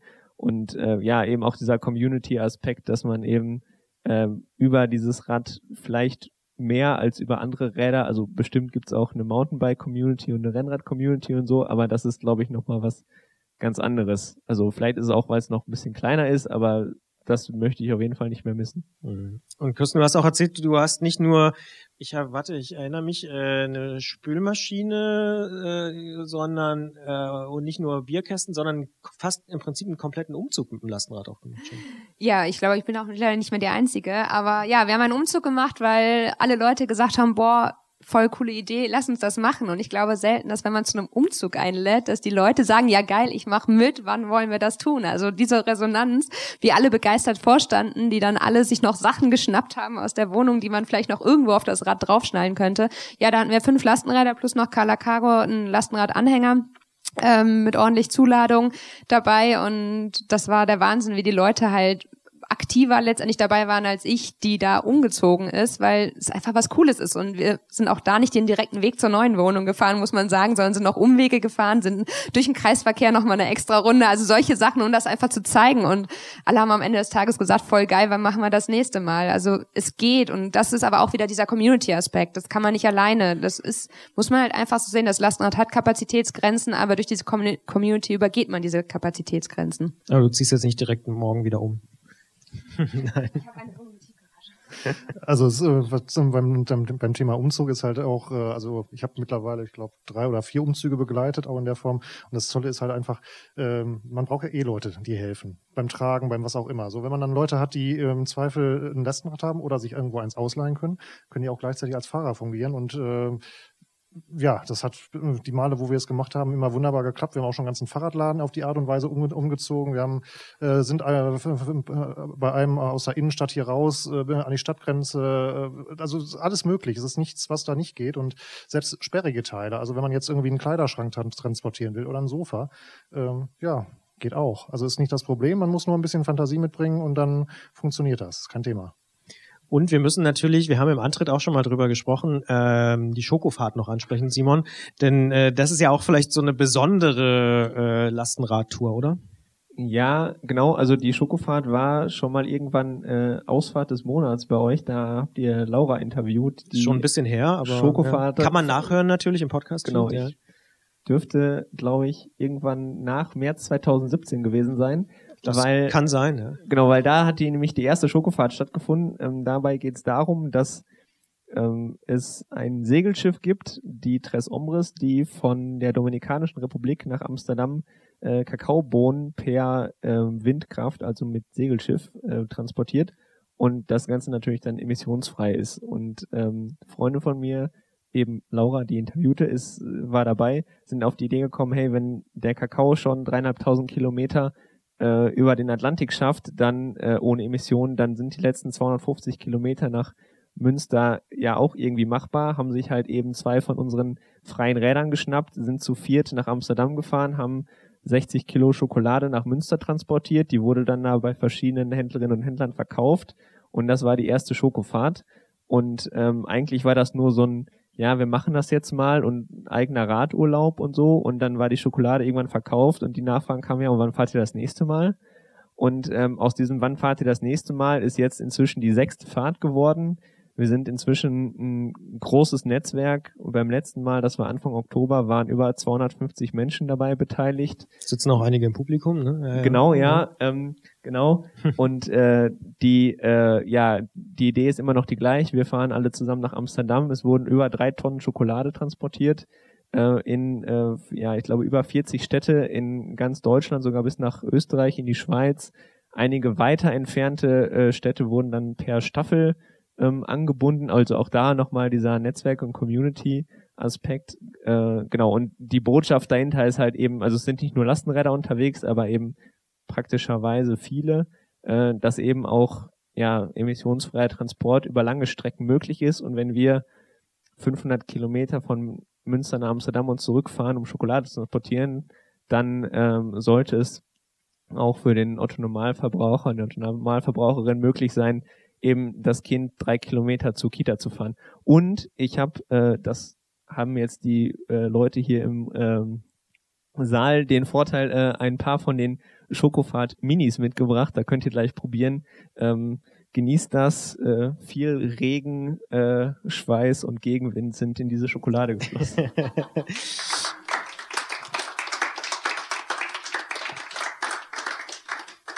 Und was man auch sagen kann, also nicht nur ähm, so als Vorbildcharakter für vielleicht Leute, die nur das Kind in die Kita fahren. Es gibt mittlerweile auch, ich habe gesehen, Kartoffelfahrt, Kaffeefahrt, Velohonig und sonst was. Also es gibt ganz viele Projekte, die sozusagen ähnliche Gedanken auch in sich tragen. Genau, also dieses, also die, die Schokofahrt ist weit davon entfernt zu sagen, dass das irgendwie alltagstauglich ist oder so. Wir möchten halt eben ja, also auf der einen Seite eben sagen, okay, nachhaltiger Transport ist möglich auch über diese Distanzen, auf der anderen Seite eben auch diesen Slow Food Gedanken oder eben bewussten Genuss, so weil Schokolade ist ja auch eigentlich ein Luxusprodukt, was also diese den Aufwand, der den Transport beinhaltet, wenn ich sowas im Supermarkt kaufe, erfahrbar, also im doppelten Wortsinn zu machen, wenn man eben nämlich 500 Kilometer durch niederländischen Regen gefahren ist, dann weiß man ganz genau, was für ein Aufwand da eigentlich hintersteckt. Und ähm, genau, da gibt's halt inzwischen diverse Nachahmer, die das halt in viel, viel kleineren ähm, Varianten machen, zum Beispiel eben die Kartoffelfahrt, das ist eine Gruppe aus Mönchengladbach, da gibt's irgendwie so einen Biobauernhof außerhalb der Stadtgrenze, die fahren halt, glaube ich, inzwischen regelmäßig mit drei, vier Rädern ähm, dahin, packen die Räder voll mit Kartoffeln und fahren die halt in die Innenstadt zum Markt. Und gerade genau das ist halt eben der dieser Aspekt zu sagen, okay, diese Logistik auf den kleinen Wegen, wir hatten es vorhin, die letzte Meile, ähm, das kann halt mit einem Lastenrad passieren. Und wenn man das dann eben auch noch in der Gruppe zusammen macht, dann äh, macht es auch noch Spaß. Stichwort Spaß, das ist vielleicht äh, der letzte Aspekt, den wir noch äh, besprechen, bevor wir die Runde vielleicht auch nochmal öffnen für Fragen aus dem Publikum. Ähm, ich glaube, du hast es auch schon angesprochen kurz, äh, Fabian. Es gibt natürlich auch so Cargo Bike Racing und so. Und du machst das, glaube ich, auch, Simon, ne? Wir machen das alle. Also ich glaube, Fabian hat da das, zumindest für NRW, das, das Recht äh, zu behaupten, dass Dortmund das älteste Lastenradrennen hat, deshalb darf er das jetzt erklären. Okay, danke. ja, Lastenradrennen oder Cargo Bike Race ist, äh, ist eine feine Sache, hat halt auch ganz viel mit Community, Community zu tun, wie gerade schon gesagt, äh, hat das Ganze auch, ich sag mal, auch stark zusammengeschweißt oder zusammengebracht äh, und vor allem dann halt auch äh, über die jeweilige Stadtgrenze hinaus halt auch irgendwie so ein bisschen vernetzt. Ähm, läuft im Grunde genommen so ab, äh, gibt einen Termin, gibt eine Uhrzeit, ähm, man kommt da zusammen hin, es gibt eine Strecke, die ganz unterschiedlich aussehen kann und dann wird, äh, ja, je nachdem, in manchen Städten wird es, also es wird auch in manchen Städten unter, unterschiedlich gehandhabt, wird manchmal wird in Zweierteams, manchmal in Viererteams gegeneinander gestartet, manchmal auch äh, einzeln und dann gegen Zeit sozusagen. Es ist, äh, gibt da jetzt keine bestimmten Regeln, die das vorgeben, das macht jeder so, wie er lustig ist und da geht es tatsächlich um Spaß. Da geht es dann auch darum, äh, ja, ein paar Sachen zu transportieren. Auch das ist überall ein bisschen anders. Und ähm, genau, das Ganze ist dann, äh, ich weiß jetzt gar nicht, äh, das äh, hat, hatte, hatte sich dann auch so weit entwickelt, dass, äh, dass das Ganze schon so als Cargo, Cargo by Cup äh, in ganz äh, NRW-Deutschland sich entwickeln sollte. Ähm, und ähm, ich glaube, oben habe ich auch so eben ein Plakat gesehen dazu. Also Wir arbeiten dran. Äh, hä, bitte? Wir arbeiten dran. Ja, ja, genau. Auf jeden Fall ähm, soll aber einfach den Spaß an der Sache zeigen. Und äh, der, der Ursprung des Ganzen äh, kommt halt auch aus Dänemark. Da gibt's äh, äh, ein Lastenradrennen, was es seit, ich weiß gar nicht, wie viele Jahren jetzt mittlerweile gibt, aber das ist so der Klassiker. Ähm, und ja, mal gucken, wie es hier weitergeht. Auf jeden Fall gibt's äh, mittlerweile ganz viele auch in ganz vielen Städten. Kirsten nickt auch ganz heftig. Ja, ich war auch in Kopenhagen dieses Jahr zum ersten Mal. Es war großartig. Ja, das Coole am Cargo Bike Race ist anders als jetzt zum Beispiel bei Radrennen oder Mountainbike Rennen. Es geht nicht nur um Schnelligkeit oder nicht nur um die Beine, weil halt hier das Laden noch ein ganz wichtiger Punkt ist. Also ich habe so viele Rennen jetzt beobachtet und ganz oft hat es sich beim Laden und Entladen vor allem auch entschieden, dass dann der, wo man dachte, das ist der haushohe Favorit, auf einmal dann letzter in seinem Lauf wurde.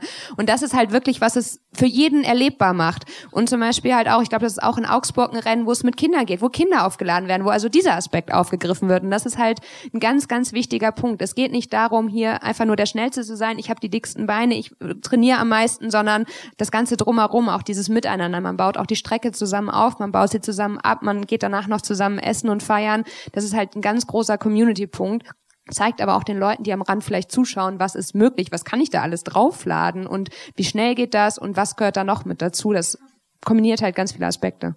Also wir sind in, in Münster ähm, immer im Rahmen vom Münsterland Giro äh, im Rahmenprogramm äh, und veranstalten da ein Rennen und es ist eigentlich das, das der Aspekt, den alle Rennen eint, ist, dass es immer überschaubare Strecken gibt. Also auch wenn man sich jetzt ein Radrennen anguckt, da steht man an der, am Rand, dreht dreimal den Kopf und dann ist das Peloton dran vorbeigefahren. Und das sind eigentlich alles überschaubare Strecken. Man ist als Publikum auch ziemlich nah dran und ähm, sieht dann auch einfach mal im äh, ja quasi Härteeinsatz, was was Räder denn so alles können, welche verschiedenen Räder es überhaupt gibt und eben den Aspekt, den Kirsten gerade schon gesagt hat, es kommt halt nicht nur drauf an, äh, schnell auf dem Rad zu sein. Ich kann drei, vier, fünf Radlängen Vorsprung haben. Es geht dann aber auch eben darum, unfallfrei und sicher die entsprechende Ladung über den Kurs zu transportieren. Und wenn ich halt irgendwas verliere, dann muss ich anhalten und dann hilft mir äh, der dickste Oberschenkel nix. Ähm, und die meisten Rennen oder eigentlich alle Rennen nutzen eben das auch als Plattform, um die Leute ähm, an das Thema ranzuführen und ähm, im Rahmen dessen können dann eben auch Lastenräder ausprobiert werden und so, dass das, was ich vorhin auch schon mal gesagt habe, da ein geschützter Parcours ist, ähm, wo man eben frei vom Verkehr sowas einfach mal ausprobieren kann und dann geht's halt am Ende äh, ja auf der Rennstrecke zur Sache und es gibt auch Leute, die da durchaus mit Ambitionen am Start sind. Bevor wir jetzt ähm, dann wirklich langsam zum Ende kommen, würde ich aber natürlich, weil wir heute ja die besondere Situation haben, dass äh, Menschen auch uns nicht nur zuhören, sondern auch wirklich zusehen und dementsprechend mit im Raum sind, äh, die Möglichkeit zumindest geben. Gibt es denn Fragen aus dem Publikum, äh, die ihr den dreien hier stellen wollt? Eine Sache äh, ist wichtig ich komme vielleicht einfach mal so ein bisschen nach vorne, mal sehen, ob es jetzt schlimmes Feedback gibt oder so. Egal wer die Frage stellt, man muss nach vorne kommen und ins Mikro reden, weil sonst ist es nicht auf der Aufnahme und dann äh, können die Hörerinnen und Hörer das im Podcast nicht hören. Ich kann auch noch ein bisschen entgegenkommen. Ich hoffe, wie gesagt, dass wir jetzt hier kein schlimmes Feedback geben. Hier gibt es auf jeden Fall eine Frage. Ähm, ihr wollt jemanden von einer großen Supermarktkette überzeugen, äh, dass sie nicht immer mit dem Auto an den Kunden liefern. Also ich weiß von einer Supermarktkette in Dortmund, ich sage jetzt keinen Namen, da hat sie jemand aufgegeben, weil die Geschäftsführung mitmachen wollte. Welche Argumente bringt er? Wie schafft ihr es zu sagen, hey, es ist völlig verständlich, ihr müsst einen LKW anliefern, es sind so große Mengen, das hat er gesagt, aber wie überzeugt ihr die, dass die mit dem Lastenrad zum Endkunden oder Kundin ausliefern? Radverkehrsbeauftragter der Stadt Dortmund. Was sagst du? Das äh, ist eine nicht ganz einfache Frage, weil man die auch nicht äh, genau, äh, so einfach äh, mit einer ähm, ja, ähm, Standardantwort beantworten kann. Das hängt sehr stark, glaube ich, davon auch von den Rahmenbedingungen ab. Ähm, man kann versuchen, äh, es aber im, im Kontext äh, Kosten äh, zu argumentieren. Das äh, ist aber im ersten Moment nicht unbedingt das äh, alleinige Kriterium, weil so ein Rad muss natürlich auch erstmal angeschafft werden, wenn es nicht da ist. Ähm, aber grundsätzlich ist im Betrieb so ein Lastenrad günstiger als ein Auto. Ähm, ein anderer Punkt ist, äh, dass man versuchen kann, äh, auch in Bezug auf die Flexibilität und die Schnelligkeit zu argumentieren, dass so ein Lastenrad einfach nicht im Stau steht, äh, während ein Auto halt äh, im Stau steht, es muss einen Parkplatz suchen und so weiter und so fort. Das sind natürlich Punkte. Ähm, ja, hier gibt's noch weitere Ideen. Ja, was ich da, ähm, also einmal, wir müssen jetzt auch gucken, welches Lastenrad ist dann das Richtige. Das hatte Fabian mehrmals auch schon angesprochen. Es gibt ja auch eben dreirädrige Lastenräder, also so richtige Radkutschen mit großem Aufbau hinten, ähm, wo deutlich mehr reinpasst. Oder es gibt auch ähm, International Cargo Bike Festival, ähm, eine große Cargo Bike Messe, die äh, aus Holland kommt und also auch da stattfindet. Ähm, da habe ich auch Räder gesehen, die noch deutlich größer waren, deutliche Aufbauten hatten, die man einfach runternehmen kann, wie so Container zum Beispiel, die man runternehmen kann. Also man muss letztendlich nur das richtige Rad suchen. Und da würde ich noch mal das Thema ich entlaste Städte nach vorne bringen. Da kann man sich nämlich bewerben oder konnte man sich bewerben? Konnte man, ist leider vorbei. Gut, das war mir jetzt nicht bewusst, aber es gibt halt Möglichkeiten. Ich würde da letztendlich dann auch mit den Herstellern von Rädern letztendlich sprechen, um zu überlegen, ob man nicht so probeweise eins erstmal übernehmen könnte. Also es gibt ja deutlich größere Aufbauten, wie das Armadillo zum Beispiel, wo deutlich mehr drauf passt. Also man muss ja jetzt nicht immer von dem, womit wir durch die Gegend fahren, rechnen, sondern es gibt halt Lastenräder. In Düsseldorf ist GLS mittlerweile mit Lastenrädern unterwegs, mit so dreirädrigen Radkutschen, wo deutlich mehr drauf passt. Also man muss dann halt eben Ausschau halten oder denen zeigen, welche Räder es überhaupt gibt, dass man nicht von dem Standardrad, was wir für den Alltag nutzen, ausgehen sollte. Wolltest du noch was sagen, Simon? Ja. Dem ist nichts hinzuzufügen. Sehr gut. Hier gibt's noch zwei Fragen. Ich äh, komme mal, genau. Ja. Frage eins. ich mach's einfach. Ja, ähm, der Axel von der Velo Kitchen in Dortmund, ich habe keine Frage, sondern ich habe tatsächlich ein Beispiel dazu. Wir haben es ähm, geschafft, tatsächlich nicht einen Supermarkt, sondern ähm, einen Vermarkter einer Biokiste aufs Fahrrad zu bringen hier in Dortmund. Bestes Argument. Der ist auf uns zugekommen und sagt, die Leute ärgern sich über meine Transporter. Auf meinen Transportern steht mein Name, das ist mein Marketing. Wir liefern in einem dicht besiedelten Gebiet aus und meine Fahrer können nicht anders als in zweiter und dritter Reihe zu stehen. Argument für das Lastenrad, die stehen direkt vorm Haus. Und da ärgert sich keiner, wenn ein Lastenrad mal kurz auf dem Gehweg steht ähm, und auch zehn Minuten später wieder weg ist. Wenn der Transporter in dritter Reihe steht, dann ärgert man sich, aha, da steht Biokiste drauf, die bestelle ich nicht. Hier gibt's noch eine Anmerkung. Ja. Der Tim auch von der Velo Kitchen und auch von deinem Rudolf. Ähm, auch da tut sich jetzt im gewerblichen Bereich gerade sehr viel. Es hat sich gerade der Verband der Fahrradlogistik ge äh, gegründet. Die erste Konferenz in Berlin ist gerade gelaufen. Auch da werden immer mehr Professional in dieses Thema einstellen. Ich war selber auf der Konferenz teilweise vor Ort. Äh, da ist ein ganz anderer Spirit über das, was wir heute reden. Also da geht's wirklich um große Maschen, äh, Massen, große Tonnage zu machen. Okay. Gibt's noch weitere Fragen oder Anmerkungen aus dem Publikum? Ich gucke noch mal. Nein. Doch, eine Frage gibt's noch, ja. Ich komme entgegen. Und zwar, also ich bin jemand, der sich so mit gar nicht mit Fahrrad auseinandersetzt, aber ich fand es total spannend heute Abend.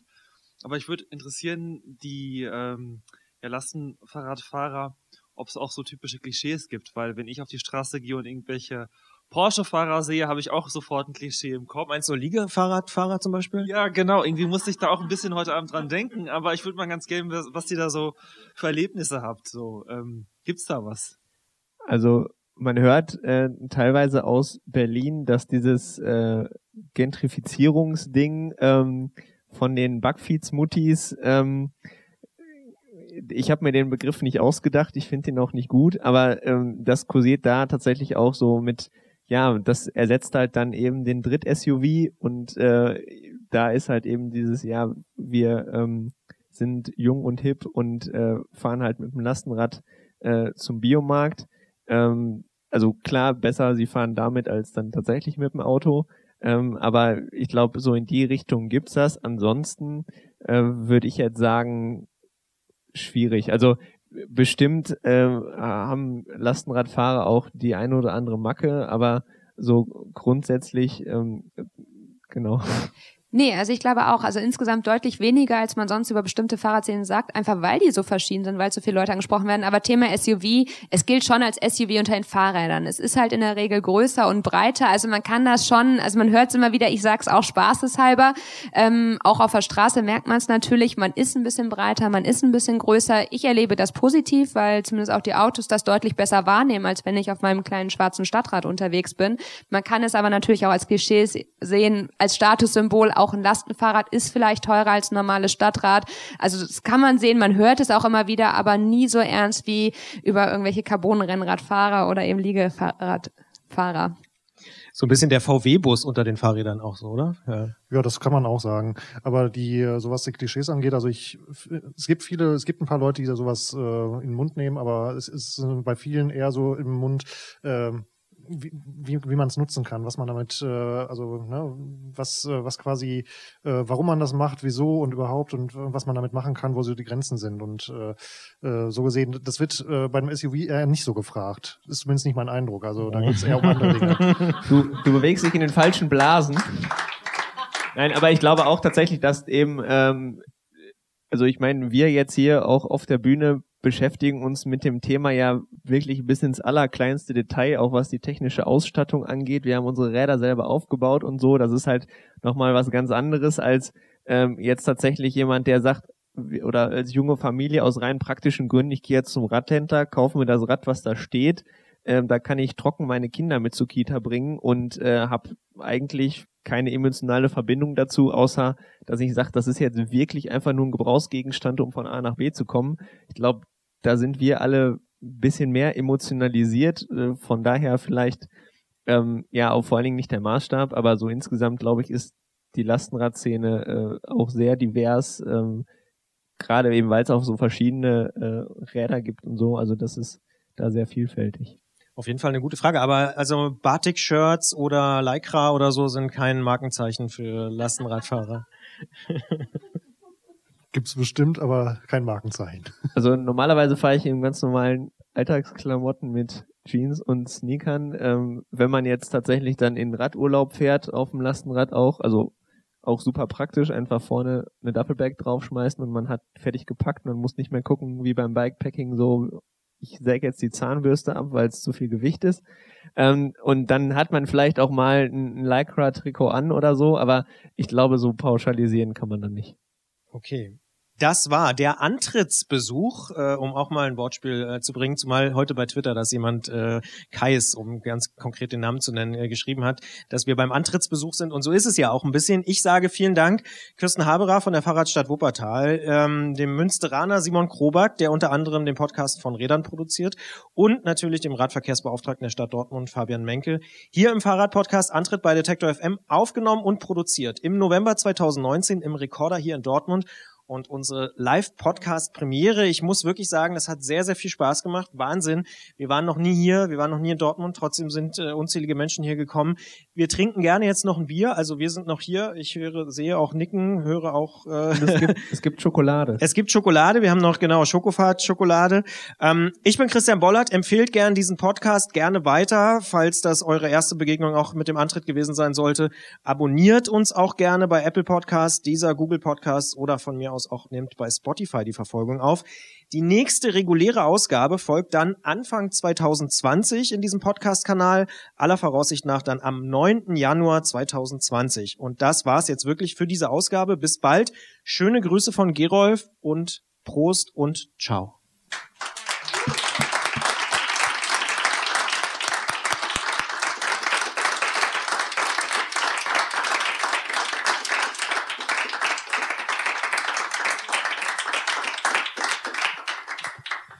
Vielen Dank, super. Ich hoffe, die Aufnahme hat geklappt, dann bin ich happy. Fangen wir mal von vorne an.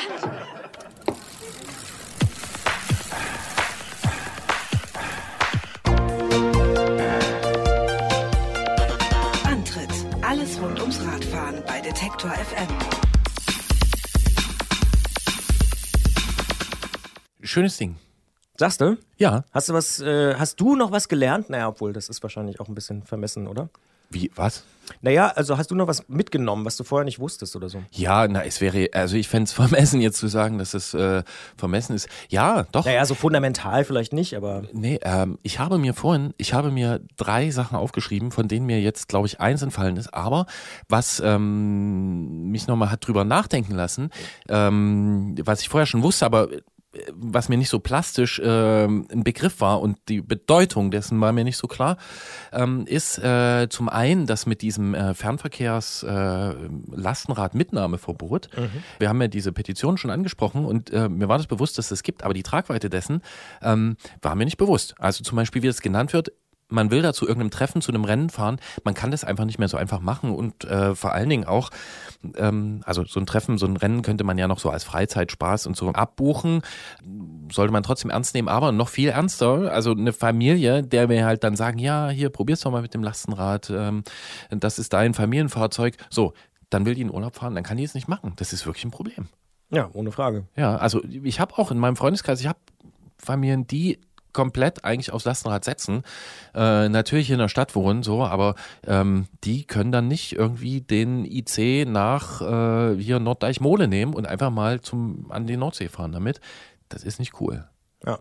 Ist definitiv ein Problem. Und ich sehe ehrlich gesagt auch nicht, dass das kurzfristig gelöst werden wird durch beispielsweise die Deutsche Bahn oder andere Bahnanbieter. Nee, das ist ja eh so ein Ding, ne? Ja, Das schwebt, weil, äh, also da muss er schon mal, da muss er eigentlich nachhaken. Mal sehen, äh, was daraus äh, äh, wird, aber was ich auch noch interessant war. Es äh, wird ja auch Antrittausgaben im Jahr 2020 geben. Würde ich jetzt mal so ich vermuten. habe davon gehört. Ja. Ich habe davon gehört, ja. Und äh, du hast mich gefragt, soll ich noch das andere sagen, was mir noch Ja, aufgefallen bitte. ist? Ja. Die Sache mit den äh, Azubis ohne Führerschein. Ja. Und mit dem Handwerker.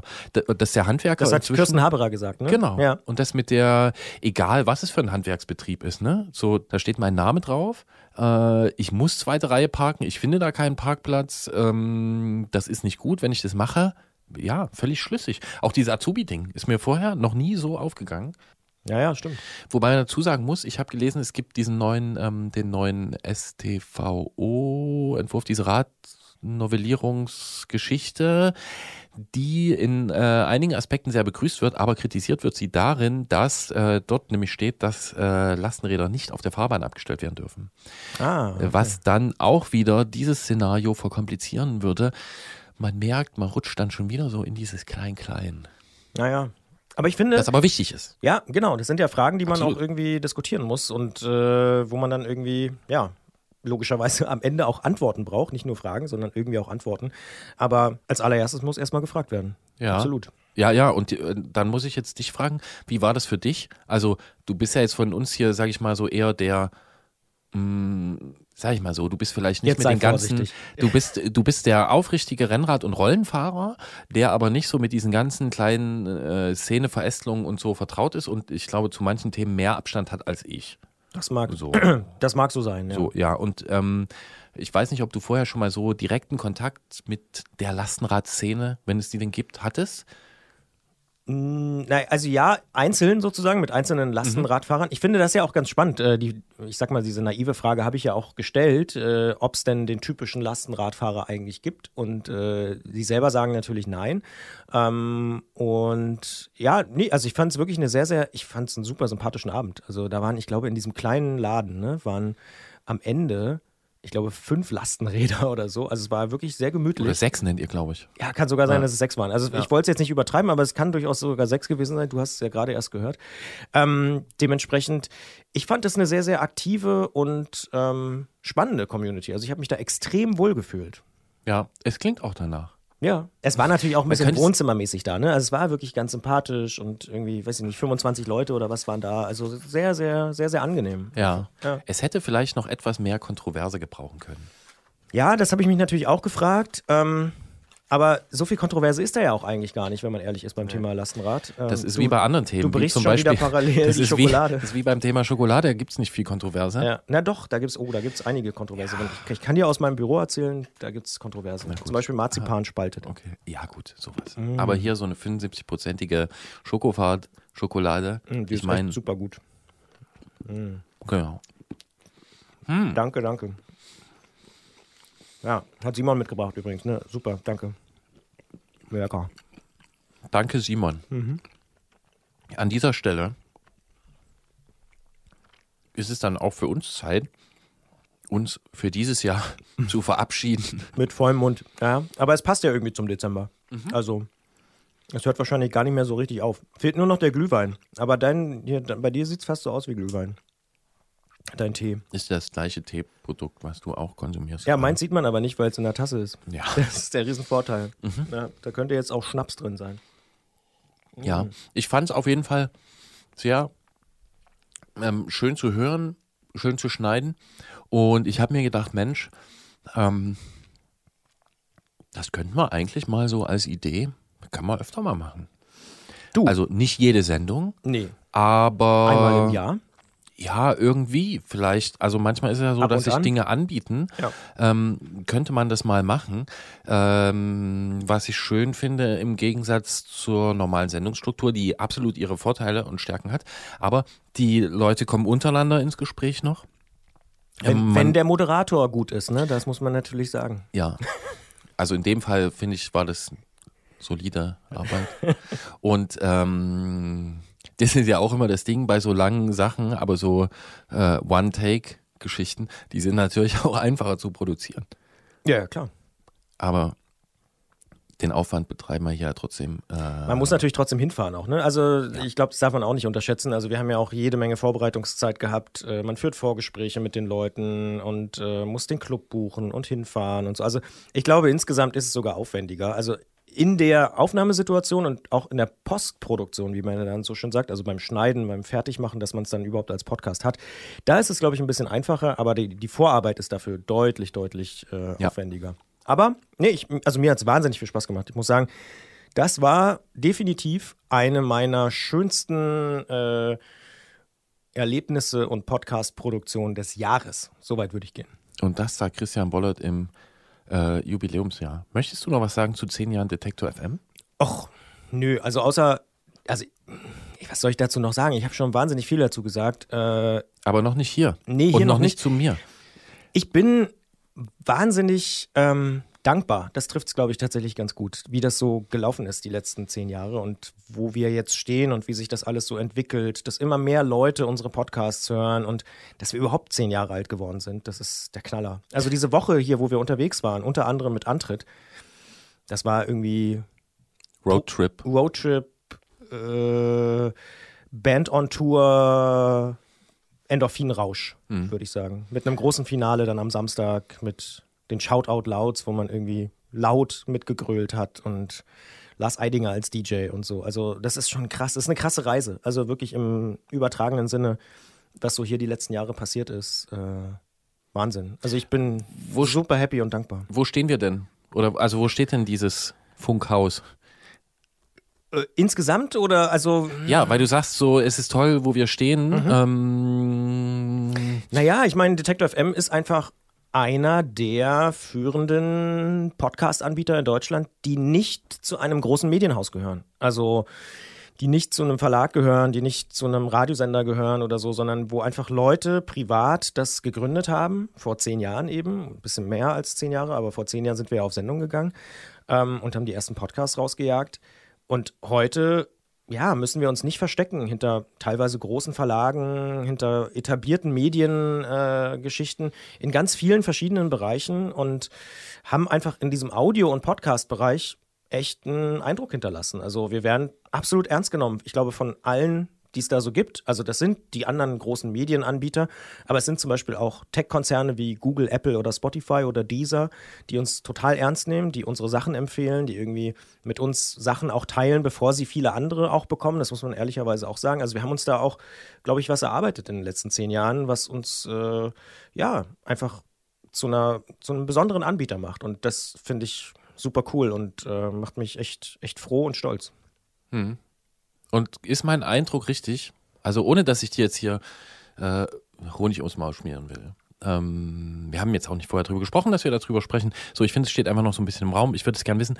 Äh, mein Eindruck ist, dass es auch äh, immer mehr Leute gibt, die, sage ich mal, von etablierten, vielleicht klassischeren äh, Sendern, äh, Medienhäusern, wie soll ich es formulieren? Also, dass Leute hierher kommen, während das, als ich angefangen, habe, vor ungefähr fünf Jahren, war das so der typische Lauf. Ne? Man war hier beim Uniradio, bei Mephisto, so habe ich das wahrgenommen. Dann hat man hier ein Praktikum gemacht, dann ist man jetzt weiter, ähm, hat man hier ein bisschen gearbeitet, ist weiter, ist jetzt vielleicht beim Deutschlandfunk irgendwo. Inzwischen kommen da auch Leute von diesen etablierten äh, Namen äh, zurück oder überhaupt erstmal hierher. Stimmt das?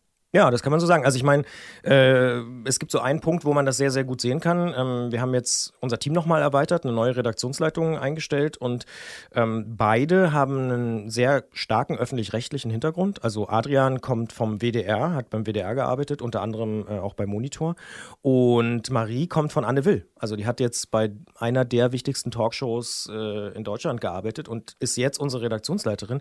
Und wir sind natürlich wirklich wahnsinnig froh, dass sich solche Leute auf die Stellen, die wir ausschreiben, äh, bewerben. Und tatsächlich ist es so, dass wir in diesen zehn Jahren ja auch gewachsen sind. Wir haben zu viert angefangen, wir sind jetzt zehn Leute. Also das heißt, wir explodieren nicht, wir sind ja kein Start-up Zehn oder so. Zehn? Leute, die wirklich jeden Tag hierher kommen, zehn feste Mitarbeiter, plus eben 20 bis 30 Freie, so wie dich. Leute wie ich. Ja, genau. Ähm, und auch das ist so, dass dieses, diese Satelliten, die werden immer größer und es werden immer mehr und äh, das Gesamtsystem des Detektor wächst einfach und ich hoffe, ähm, dass sich das äh, noch so weiter fortsetzen wird, weil wir kommen halt wirklich, das klingt jetzt so pathetisch vielleicht schon, aber wir kommen natürlich von null.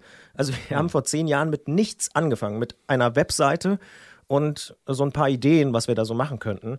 Und das ist cool, dass die Leute das so schätzen. Zum einen die Musik, die wir ja auch haben. Also ich finde, das ist so eine absolute Kernkompetenz von Detektor, dass wir auch Musik entdecken und dann aber eben diese journalistische Podcast-Kompetenz.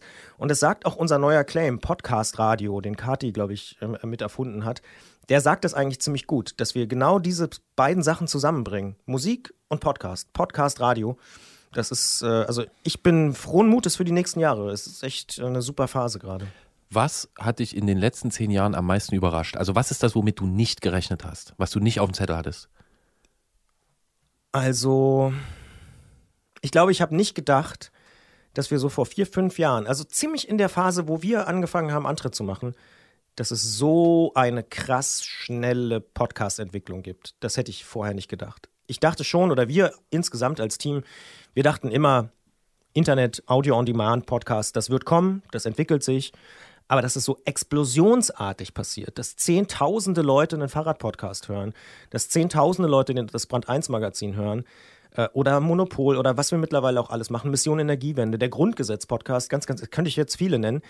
Das ist unglaublich. Und dass es tatsächlich so ist, dass wir auf einem relativ ähm, einheitlichen Spielfeld stehen mit allen anderen. Das ist tatsächlich auch, was mich jedes Mal so ein bisschen, also es wird da ein bisschen überhöht immer gesagt, äh, die Demokratisierung der Medien. Aber es stimmt schon. Wenn wir irgendwas hochladen bei Apple Podcasts oder Spotify, dann haben wir genauso eine gute Chance, gehört zu werden, wie die Kollegen vom Deutschlandfunk oder von der Süddeutschen Zeitung oder auch vom Tourmagazin oder so. Und ähm, das ist irgendwie cool. Also das macht Spaß, weil man, man steht gemeinsam am Start und die anderen haben wenig oder gar keinen Vorsprung. Manchmal haben sogar wir Vorsprung, weil wir schon länger da sind. Also das ist irgendwie ganz, das finde ich cool. Ne? Was hast du kommen sehen? Also was, wo fühlst du dich bestätigt? Mm, Ich glaube insgesamt, dass das ganze Thema Digitalisierung und Internet ähm, für, für den Medienbereich Audio äh, noch so eine Riesenrolle spielt. Das haben wir schon, glaube ich, sehr früh erkannt, 2008, 2009, als wir gesagt haben, wir machen das. Wir haben das ja nicht gemacht, weil wir dachten, das hat keine Zukunft und wir gucken mal, was passiert oder so, sondern das war schon so ein bisschen vorherzusehen. Ähm, und das haben wir, glaube ich, richtig gesehen und prognostiziert. Ja. Und wenn sich das mit dem Podcast so entwickelt hat, wie du es nicht vorhergesehen hast, ähm, gut, nicht vorhergesehen, dann kann man das jetzt auch schlecht in die Zukunft fragen. Aber ähm, hast du hast du ein Bild für die nächsten fünf Jahre, wie sich das entwickelt? Fünf kann ich nicht sagen, nee, zwölf Monate vielleicht. Okay. Ja. Also ich glaube aber, das ist auch, das finde ich tatsächlich das Spannende an, an dieser Phase, in der wir uns gerade befinden. Wir haben ja, wir leben ja in einer Zeit, wo alle Medien sich wahnsinnig äh, verändern, atomisieren, teilweise aber auch ganz neu sortieren und so.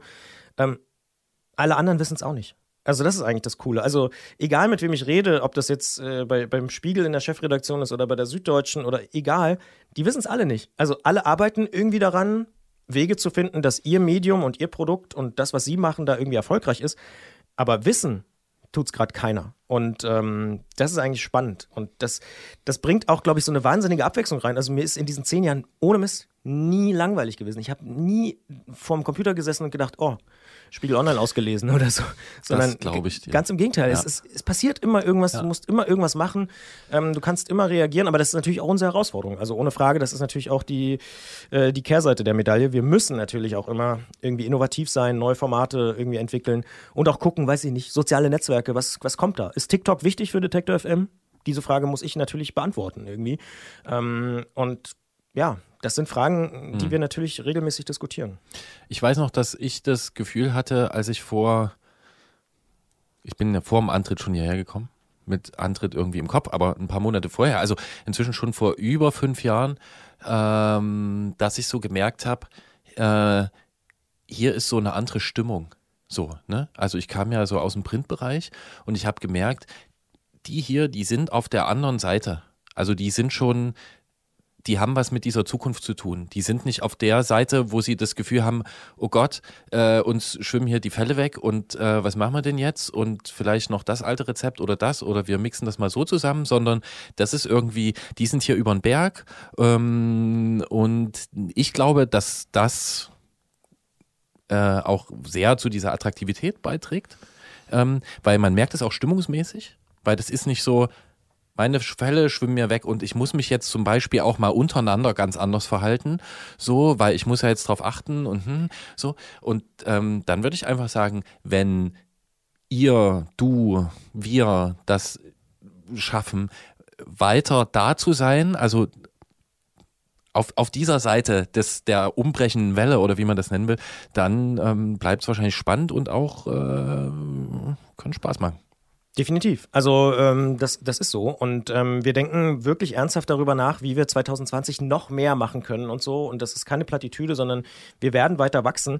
Ähm, man muss aber, finde ich, ehrlicherweise sagen, wenn wir jetzt schon so ein bisschen metamäßig darüber sprechen, ähm, dass es natürlich schon auch so ist, dass es für uns viel, viel leichter ist, weil wir im Digitalen angefangen haben. Wir haben gar nicht sozusagen so eine ich nenne das jetzt mal Altlast, äh, irgendein Magazin oder ein Printprodukt, was wir irgendwie noch mitschleppen. Du musst die Strukturen nicht übersetzen, die Nein. alten Strukturen, dann wie machen wir das Genau. jetzt digital, sondern Genau. das ist hier von Anfang ja. Genau, das wir- ist ja das, was man merkt. Ja, wir sind schon da und äh, dementsprechend, da haben wir tatsächlich, glaube ich, einen Vorsprung. Ja. Und da beneide ich auch keinen, äh, der, der, der, der diesen Prozess machen muss, nämlich Leute entlassen und gleichzeitig irgendwie im Digitalen was aufbauen. Noch ein Stück Schokolade, sagst du, ähm, Mhm. bevor ich mich hier noch um Kopf und Kragen rede. Nein, ah, mh, lecker. Also ohne Mist, ich ziehe da auch den Hut vor allen, vor allen Leuten, die da in den Verlagen arbeiten, weil das ist natürlich keine leichte Aufgabe. Ich habe es gesagt, wir werden immer mehr und du hast es ja auch beschrieben. Ähm, das ist natürlich viel, viel leichter, als wenn man Arbeitsplätze abbauen muss und irgendwie gucken, wie man so ein Gesamtgebilde noch äh, am Laufen hält. Wir sind eher dabei zu gucken, was kann der vorsichtige nächste Schritt sein. So. Ich esse hier Schokolade, Entschuldigung, liebe Hörerinnen und Hörer. Ich glaube, wir müssen auch zum Schluss kommen. Der nächste Schritt dieser Sendung wird sein, dass wir ähm, erstmal darauf hinweisen. Einen Terminhinweis habe ich noch. Und zwar am kommenden, Sam am kommenden Samstag, am, es ist der Äh, siebte. 7. Dezember. Am 7. ist Global Fat Bike Day. Hörer dieses Podcasts wissen, was das bedeutet. Allererste Folge. Das Fahrrad mit den, äh, nee, es war nicht die allererste Folge, aber, Aber- also ja, also es war nicht der Global Fatbike Day, aber da ging es darum, also einfach, machen wir es so. Fatbike, wie definieren wir das? Müssen wir jetzt nicht definieren. Wir nehmen einfach das Rad mit den dicksten Reifen im Stall. Das wird bitte genommen am Samstag. Einmal ordentlich um den Block gefahren oder zweimal oder auch durch den Wald. Ähm, und äh, am Ende kann man auch einen Glühwein trinken oder irgendwie sowas machen und einfach rausgehen. Ich war jetzt eine Woche krank. Ich freue mich super drauf, wieder ganz normal Fahrrad fahren zu können, auch bei dieser Kälte, frische Luft zu atmen, das alles zu haben. Ich werde am Samstag draußen sein. Und äh, ja, ansonsten äh, machen wir ein bisschen Weihnachten und kommen wieder nicht im gewohnten Rhythmus am ersten Donnerstag im Monat. Ja, das schaffen wir nicht, weil ich glaube, das ist der 2. Ja, das- Januar oder so. das wäre ein Ja. bisschen fies. Aber am Ähm, 9. können wir, glaube ich, wieder da genau. sein. Das ist realistisch. Genau, wir ja. kommen am 9. und äh, dann schauen wir mal, wie das im nächsten Jahr hier so weitergeht. Und äh, ja, frohes Fest, guten Rutsch und äh, vielen, vielen, vielen Dank fürs Zuhören. Äh, genau. Und Christian, dir vielen Dank, dass wir hier in den letzten Malen auch immer hinten raus noch ein bisschen sprechen konnten. Ähm, das ist nicht inszeniert, mich interessiert es einfach und wir kommen einfach sonst auch nicht zum Sprechen über solche Sachen. Also Stimmt. müssen wir es aufnehmen. Wir- wir- wir du hast ja immer zu tun. Ja, ich wir auch. müssten uns einen Termin machen oder so, genau. Aber wir haben ja einen Termin, nämlich Genau. äh, diesen Podcast. Ähm, ja, danke auch, dass sich das so interessiert und äh, liebe Hörerinnen und Hörer da draußen, ähm, gerne weitersagen. Also ich meine, diese zehn Jahre Detektor, das ist auch ganz klar definitiv so, würden nicht funktionieren, wenn ihr nicht irgendwie sagen würdet, hey, diesen Podcast zum Beispiel antritt oder egal welchen Podcast ihr sonst so hört, finde ich wirklich cool und das euren Leuten auch empfehlt und weitersagt, weil nur so entdecken andere Leute uns. Wir haben nämlich kein Geld für, weiß ich nicht, Plakatwände oder ähnliches. Ähm, dementsprechend äh, sind wir davon abhängig, dass Leute uns gut finden. Dementsprechend, wenn ihr uns gut findet, sagt's weiter. Wenn ihr uns nicht gut findet, sagt's nicht weiter. Alles klar. Wir hören uns im nächsten Jahr. Bis Tschüss. dann. Kommt gut rüber. Entspannte Feiertage. Und Ciao. denkt dran, Samstag. Es wird ein warmer Abend sein und wir werden draußen stehen und wir werden uns berühren und die Nacht sich senken spüren. Unsere Augen werden ohne Blicke kann der Körper sein. Salz wird unsere Hände lenken.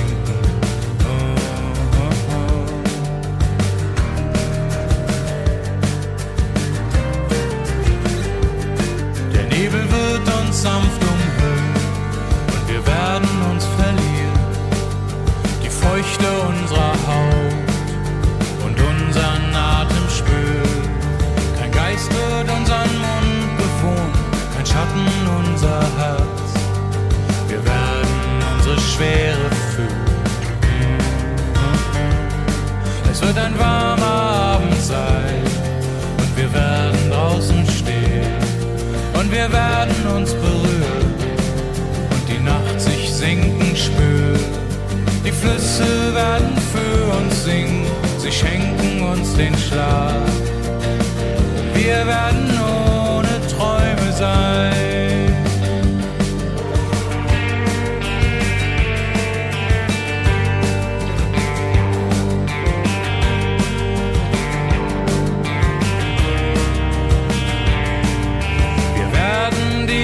Stadt verlassen, wir werden außer Landes gehen, wir werden unser letztes Feld in Flammen und verbrennen sehen. Wir werden alles von uns geben, die Hoffnung und die Angst verlieren. Wir lassen keine Spur zurück.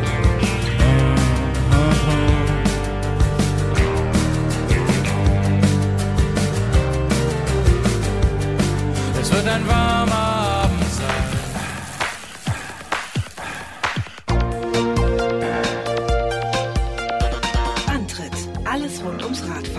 Detektor FM.